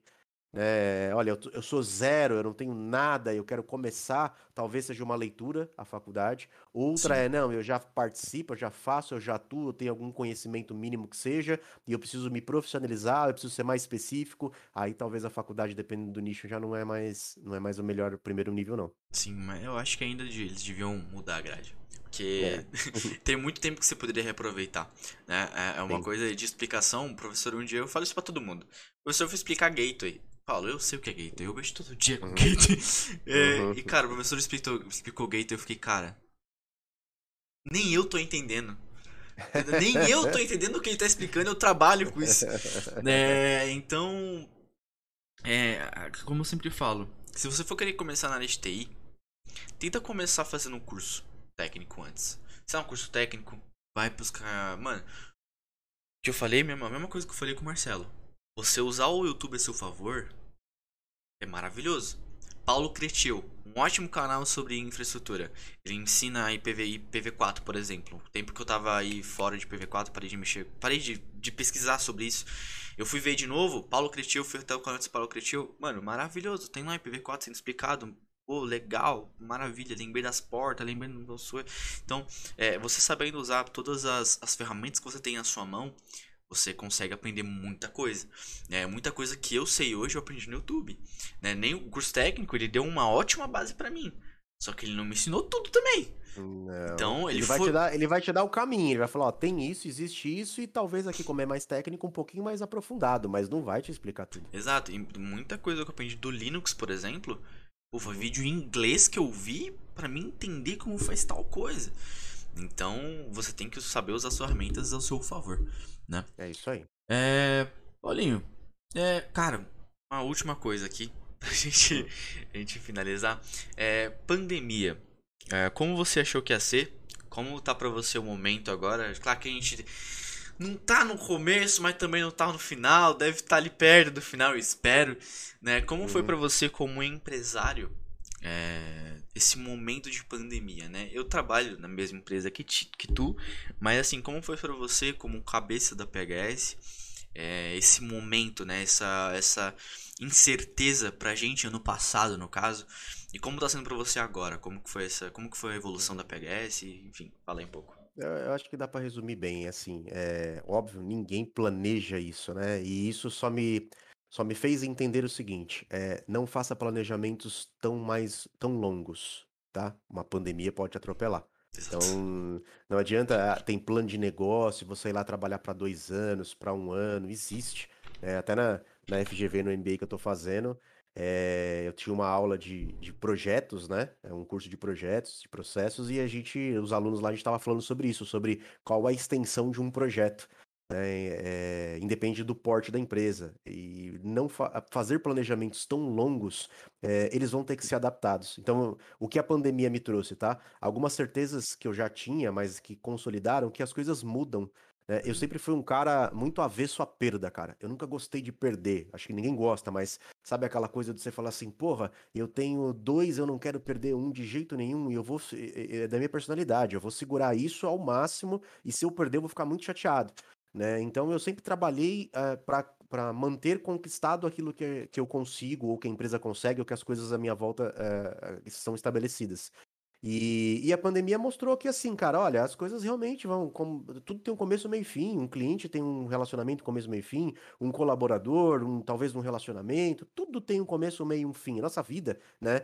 É, então eu comecei. Se eu, se eu parar para prestar atenção como pessoa, eu comecei a colocar para dentro de mim e não me cobrar tanto quando as coisas é, forem para terminar seja ela um contrato, um relacionamento, um negócio, seja ela para qual motivo for. Isso pessoalmente eu comecei a entender que é o seguinte, eu não vou mais me desesperar. Eu estou fazendo o máximo que eu posso, eu estou usando o meu conhecimento e as pessoas à volta para que a gente possa é, é, tentar contornar ou tentar fazer com que isso não aconteça. Eu dei o meu máximo e mesmo assim aconteceu, então tá tudo bem. Né? Faz parte, é um ciclo, as coisas vão, vão voltar. Então, é, pessoalmente, eu acho que isso, eu consegui internalizar que é, as coisas podem terminar, seja elas quais forem, no meio profissional ou no meio pessoal, né? É... Agora, sim, como negócio, a gente estava numa fase de, de ascensão, é, e tudo isso que eu comentei, por exemplo, da reunião de C, eu comentei um pouquinho da estratégia de como a empresa trabalha, né? Apesar da gente ser uma empresa pequena, é, isso sempre esteve dentro é, da, meu e do Henrique, do desejo de trabalhar como empresa grande, empresa estruturada. E é legal que você, eu conheço algumas empresas grandes de nome, multinacionais etc, e eu vejo que às vezes eles não têm um quinto da, de alguns processos que a gente faz. Também parei de me cobrar por isso. Eu falei, poxa, aquela empresa tem, tem a grana que a gente não tem, poderia fazer tudo o que eu gostaria se eu tivesse aquela grana. E os caras não têm, caramba, como pode, né? É, então, peraí, a gente não tá tão ruim, não. A gente tem muita coisa. É, e convivi também com, durante alguns anos aí com alguma com uma rede de empresários que visitaram a PHS, que viram nossos processos, que viram como a gente, o que a gente tem. A gente tá todo dia ali, a gente sabe que dá sempre para melhorar alguma coisa. Mas quem vê de fora, cara, fala: "Porra, eu já tive gente que você vende esse processo, você vende tudo isso". Falo, não, eu sou de TI, cara. Vocês são tão organizados, né? É, então assim, foi uma das coisas que nós estávamos antes da pandemia, meio que apontando para essa direção. Né? Até um ponto de, por exemplo, uma das ideias era a gente poder vender a estratégia do negócio da PHS, ou modelo de franquia, ou modelo white label, alguma coisa assim, ou seja, expandir a abertura, a captação da PHS nível Brasil inicialmente, é, ou aí alguns estados, é, é, interior de estados, se fosse para fazer alguma POC, prova de conceito, para que a gente pudesse falar, olha, tá aqui o modelo se você quer ter um negócio de TI, né? Tava indo para esse lado, a gente tava com esse desenho. Aí a pandemia veio com, putz, cara, é, puxa o freio agora, entende o que está acontecendo. É, era legal que na época eu estava também nessa rede de empresários, então eu comecei a ver os nichos de mercado, quem estava sendo mais afetado, quem estava sendo menos afetado. Como eu disse, eu tive empresário de turismo que, putz, foi do, do 100 ao zero. Da área de eventos que foi do 100 ao zero, né? Então, isso também fez eu, eu entender que, fala, peraí, por mais que a, a gente começou a ter alguma perda de cliente por fechamento de negócio, a gente começou a ter perda de capital porque o cliente começou a, a não pagar mais em dia, ter dificuldade para pagar, né? É, mas, ao mesmo tempo, eu falei, pô, peraí, tecnologia, nosso negócio também foi afetado. O ramo de tecnologia ele está ainda afetado. Mas se você não para para pensar em quais. Acho que a gente tem oportunidade. A gente não é como um setor de eventos, um setor de, de turismo que foi ao zero, que o cara não tem o que fazer, por mais criativo que ele seja, né? É, poucos aí tiveram. A gente ainda tem uma sobrevida, a gente ainda tem um negócio que dá pra gente atuar na. As empresas, para se manterem no negócio, precisam da gente. Como você comentou lá atrás, né? Foi, foi muito difícil pro nosso negócio. Ainda fala, eu brinco. Falou, pô, era igual o Titanic, né? A gente era a banda lá, o negócio afundando, todo mundo correndo pra se salvar. e a gente ali tocando, entendeu? É, cara, vem cá, sou eu que vou fazer o seu trego, o seu, o seu barco, você sobreviver. A gente ali tem que fazer, né? Então, é, foi bom por um lado que fez a gente pensar que as estratégias elas não podem ser sempre é, rígidas. Então eu vou fazer isso, a gente vai trabalhar com isso, a gente vai expandir um negócio, a gente vai se recolocar no mercado. Tinha um monte de planos é, a PHS para algumas, algumas frentes. É, eu olhei aquilo ali e falei assim: para, porque agora a gente precisa é, ajustar os, o comportamento. Né, o que está acontecendo. E principalmente assim, que eu acho que é o, o que eu mais enfatizo.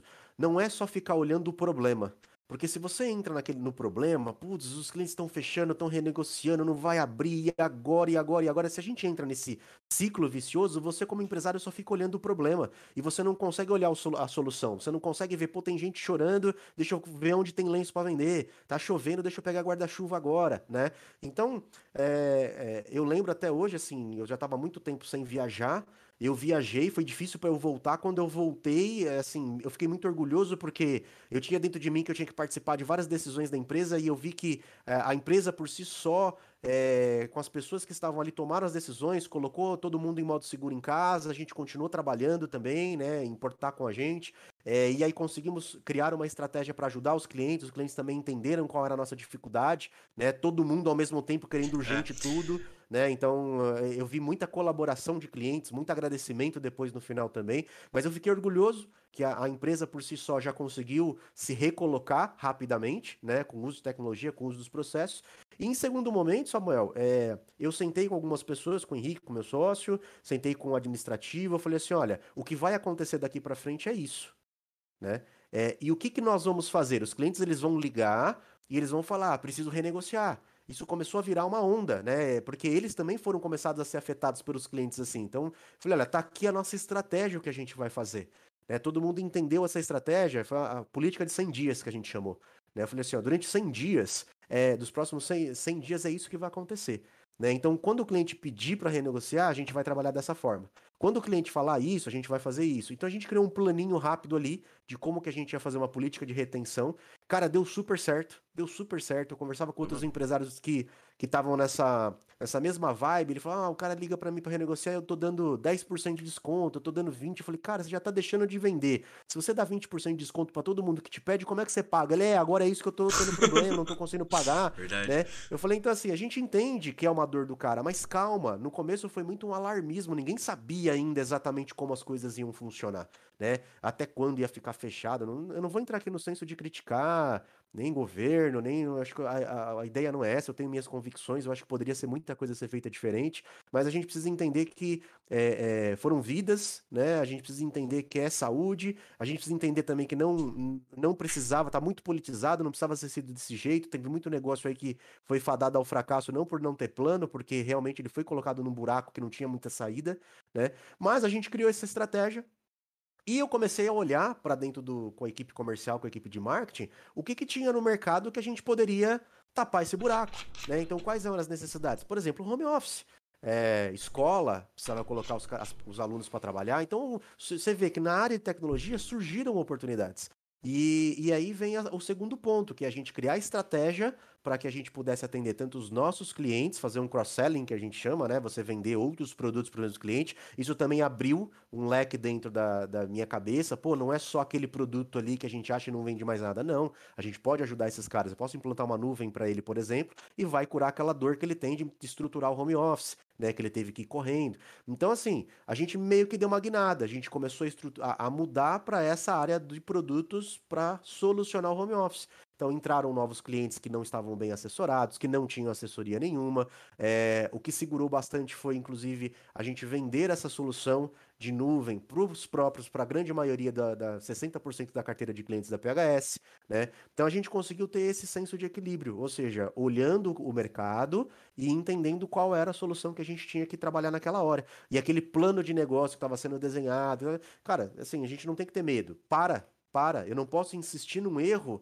né? Se ele começar a ser um erro. Aquilo ali era, na uhum. verdade, um planejamento para ser mais assertivo onde a gente queria chegar, uma visão de futuro, mas eu provavelmente seria fadado ao fracasso se eu ficasse entendendo que, olha, eu quero ter mais tantas, tantas máquinas no escritório para administrar. Cara, eh, hoje eu penso assim, talvez a gente esteja numa nova realidade, agora respondendo a segunda parte, que não tenha mais o escritório que não tenha mais né, é, o número de computadores administrados. A gente já fala hoje de soluções de desktop virtual que eu posso pôr cinco pessoas, teoricamente, numa mesma máquina virtual. Então, peraí, eu preciso me reposicionar nisso também. Né? Eu fazer um setup disso, eu fazer um suporte a isso é diferente do modelo de negócio de alguns produtos que a gente comercializa hoje. Então, a gente precisa também re refazer essa leitura, porque o que vai acontecer é assim, Samuel, na minha visão, tá? É, hoje eu já não olho mais se a gente está dentro ou fora de uma pandemia. Eu já parei de observar desse ponto desse censo já há pelo menos uns três meses atrás, quatro meses atrás. Porque tá todo mundo assim ainda no mercado. Ah, quando vai acabar? Quando vai terminar, tá? É, é, é, relativo. Não existe ninguém que diz que vai acabar. Não é quando a última pessoa for vacinada, não vai ser quando a última pessoa. Isso é uma doença como todas as outras que veio para conviver. Vai apaziguar quando as pessoas entenderem que não há mais um risco de vida é, é, estrondoso. estrondoso, como foi, né? Então vai ser como uma doença que eu poderia pegar, como outra que também pode matar, como mata dengue. até muito mais, né? Como dengue, né? E, e, como você bem citou. Então, assim, quando chegar a esse ponto, eu acho que nós estamos quase lá, né? A tecnologia de vacinas ainda tem que ser aprimorada, vai melhorar para chegar nesse, nesse senso de, putz, agora eu me sinto realmente protegido. Ele vai chegar, mas até lá, tudo que vai acontecer, né? Não é rápido isso, e tudo que vai acontecer ainda está nesse senso que é o que eu critico, que eu julgo hoje. Não é quando vai acabar. Nós estamos desse jeito hoje. É meio home office, meio não home office. A, a política diz o que agora vai ser a, a, o efeito manada das empresas. Tem muita empresa que já conseguiu trabalhar no home office que não volta. Isso é uma realidade, mas isso vai ser mínimo. Por que, que eu digo mínimo, tá? Tem muita gente dizendo assim, não volta mais. Eu já não penso assim. Eu acho que mesmo aquelas que entregaram uma sala, que estão trabalhando no home office, que tem tudo para fazer em home office, elas ainda sentem, os gestores, os administradores dessas empresas, eles ainda sentem a necessidade de voltar para perto. E aí tem, tem dois tipos de necessidade. Aquela que o cara quer voltar porque precisa ter o um relacionamento interpessoal, então eu poderia ir num cowork e as pessoas se encontrarem, se confraternizarem como equipe, fazer os planejamentos pessoais e ir para casa cada um produzir. Vão ter essas empresas, eu acho que vai ser uma fatia pequena que vai para esse lado. E vai ter a outra que ela vai começar a comparar assim: tudo bem, eu consigo e eu tenho tudo para o home office, mas ou era mais barato ou era mais fácil quando estava todo mundo junto, fora o desejo de estar todo mundo junto. É. Então eu acho que vai ter muita empresa que o cara vai chegar lá e vai falar o seguinte: olha, agora que a gente está num senso seguro seja ele qual for, como eu disse há pouco, é, vamos voltar a trabalhar todo mundo junto e talvez aí um dia da semana você pode trabalhar em casa, dois dias da semana você pode trabalhar em casa, mas o escritório a gente vai ter junto. Eu acho que uma grande fatia do mercado hoje que pode e já tem capacidade de trabalhar home office vai optar por essa opção. Eles vão voltar. E aí pensando em negócio, falando de tecnologia, eu vejo, eu tô lendo muito, eu tô estudando muito a questão dos ambientes híbridos, né? Porque o que está acontecendo hoje, olhando a macroeconomia do país? O dólar está muito caro, é, a inflação está subindo. Isso afeta o nosso negócio, seja ele em licença, seja ele em hardware, é, seja ele em custo operacional nosso, ou seja ele para promover tecnologia para os nossos clientes. Ele, ele pensa antes né, de fazer esse investimento. Às vezes o nosso, que a gente vai ganhar ali é o setup. Olha, eu te cobro a minha mão de obra para fazer isso. Mas o cara pensa porque ele tem um investimento mensal, né, que no fluxo dele pode atrapalhar, ou que no balanço dele no final do ano pode atrapalhar. Ele entende se ele está num momento delicado de captar recurso ou não. Então, o dólar alto atrapalha o nosso negócio. Então, o, soluções híbridas de você poder falar, olha, ao mesmo tempo que você tem algumas soluções que você consegue gerenciar, trabalhar bem fora, mas você pode conduzir para alguma coisa ainda on-primes, é, talvez eu acho que esse é um nicho aí que vai ser o próximo da sacada. É, os caras foram, o custo agora vai começar a ficar alto, porque eles estão vendo que mensalmente é assim. O que, que eu posso fazer agora para ainda ter mais diminuir? Eu acho que essa, esse é o futuro, é dali que a gente vai. Soluções híbridas na área de tecnologia. É Sim. É isso que eu tô, tô estudando hoje para empresa. Maravilha. É. Bom, eu gosto, para finalizar, eu gosto desse ambiente da, que a gente fez lá na PHS, que foi o híbrido, né? Um pessoal vai, outro fica, a escala também, o pessoal vai. Ah, quando eu tô pra lá, né, pra São Paulo também, fala, mano, eu vou ficar aí. Uhum. eu fiquei, deixa esse espacinho pra mim, eu vou ficar aí. É, é bom, é bom. E também, é, da mesma forma, penso que igual, igual, igual você, é, muitas empresas poucas vão optar para ficar 100% em home office. Conheço pessoas que trabalham que falou, cara, eu já não volto mais. Eu vou ficar direto uhum. em casa porque a empresa entregou a sala, entregou o escritório, entregou, sei lá, o prédio e uhum. todo mundo vai ficar de home office, é isso aí. E tem muita gente também falando, não, a gente vai voltar. A gente tá voltando de pouco a pouco, outras pessoas fizeram escala, outras pessoas foram meio que obrigadas a continuar indo. Isso eu acho uhum. bastante sacanagem, mas acontece, vai empresa para empresa. É, mas vamos ver o que o futuro tem a reservar pra gente, né? A gente se prepara é. aí. Como você falou, a gente não se prepara mais de 5 anos, né? Aquela famosa pergunta, que como você se vê daqui 10 anos, eu acho que ela já não se aplica mais. Porque Cara, muita, é- gente- muita coisa pode acontecer daqui pra frente. A tua, a tua pergunta, fora do contexto da pandemia, pro próprio gestor da PHS, ou se você fizesse pra mim, talvez eu pensaria do mesmo jeito hoje. Daqui um ano você espera estar aonde? É complexo, né? Endossando tudo isso que a gente acabou de dizer. Cara, eu posso fazer um plano pra daqui um ano eu querer viajar pra Ilhas Maldivas. Ah, beleza, daqui um ano eu vou, eu vou, puto que eu vejo aquelas fotos lá, eu acho que é top e tal, mas custa uma fortuna, eu vou ter que trabalhar, vou ter que guardar muito dinheiro. Beleza. Se eu achar que é isso que eu quero e eu vou, eu vou viabilizar. Eu vou dar meu jeito, vou arrumar dois empregos, vou vender outra coisa, eu vou, eu vou dar o meu jeito. Só que daqui seis meses aparece a pandemia 2, pronto, eu não vou para Ilhas Maldivas. Né? É, por mais que eu me esforce, por mais que meu plano tava ali, eu vou, é, ele vai ter que ser execuível, eu vou ter que ir lá e fazer ele funcionar, né? Se vai dar certo ou não vai depender dos meus esforços e do que eu pensei para fazer, mas pode vir alguém por lado de fora e te dar uma rasteira e acabou. E aí? Exatamente. né? Então, planos não significa que a gente não tenha que ter. Plano de negócio você tem que ter, plano de carreira você tem que ter. Eu acho que isso tudo a gente tem que entender aonde a gente quer. Sair um pouquinho daquele negócio de rede social, rola o feed, né? E fica ali todo dia fazendo a mesma coisa. Cara, isso faz parte como, como entretenimento, mas. O que, que você que realmente quer? Aonde você vai chegar? Daqui a pouco a gente tá com 40, 50, 60 anos e você só viveu, você não planejou nada. Uhum. É, você né? não fez nada na sua É. vida. Ah, putz, eu, eu pretendo fazer isso, pretendo me aposentar com 50 anos. Beleza, o que, que eu tô fazendo até lá?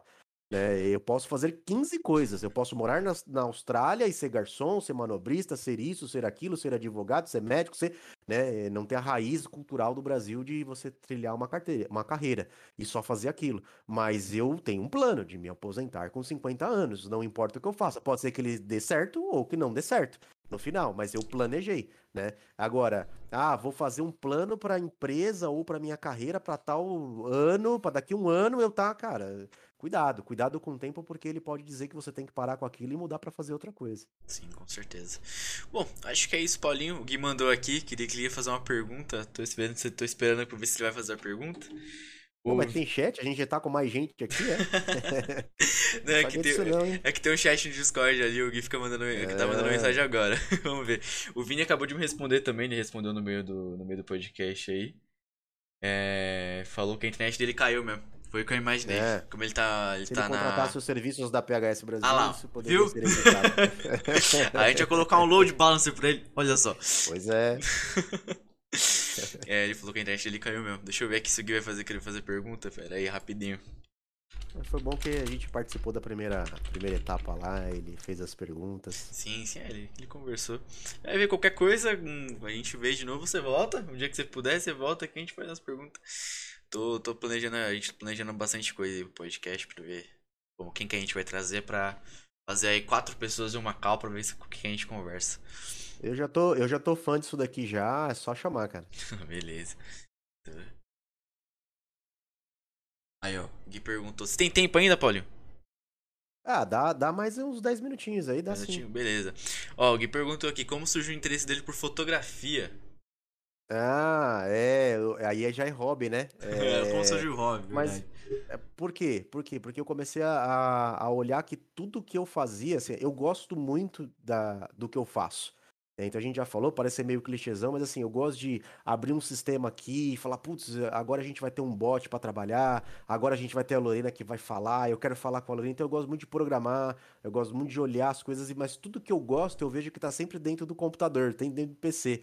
Então parece que assim, ou eu tô trabalhando, ou na hora que eu falo assim, ah, o que, que eu vou fazer agora, apesar de às vezes sobrar muito pouco tempo para as coisas, eu tô na frente do computador de novo, né? Então eu falei, putz, eu preciso arrumar alguma coisa que eu não vou, não vou gastar, não vou ganhar dinheiro com isso, ou não, tem que ser outra coisa. Né? Que é completamente diferente, que eu não vou sentar na frente de um computador.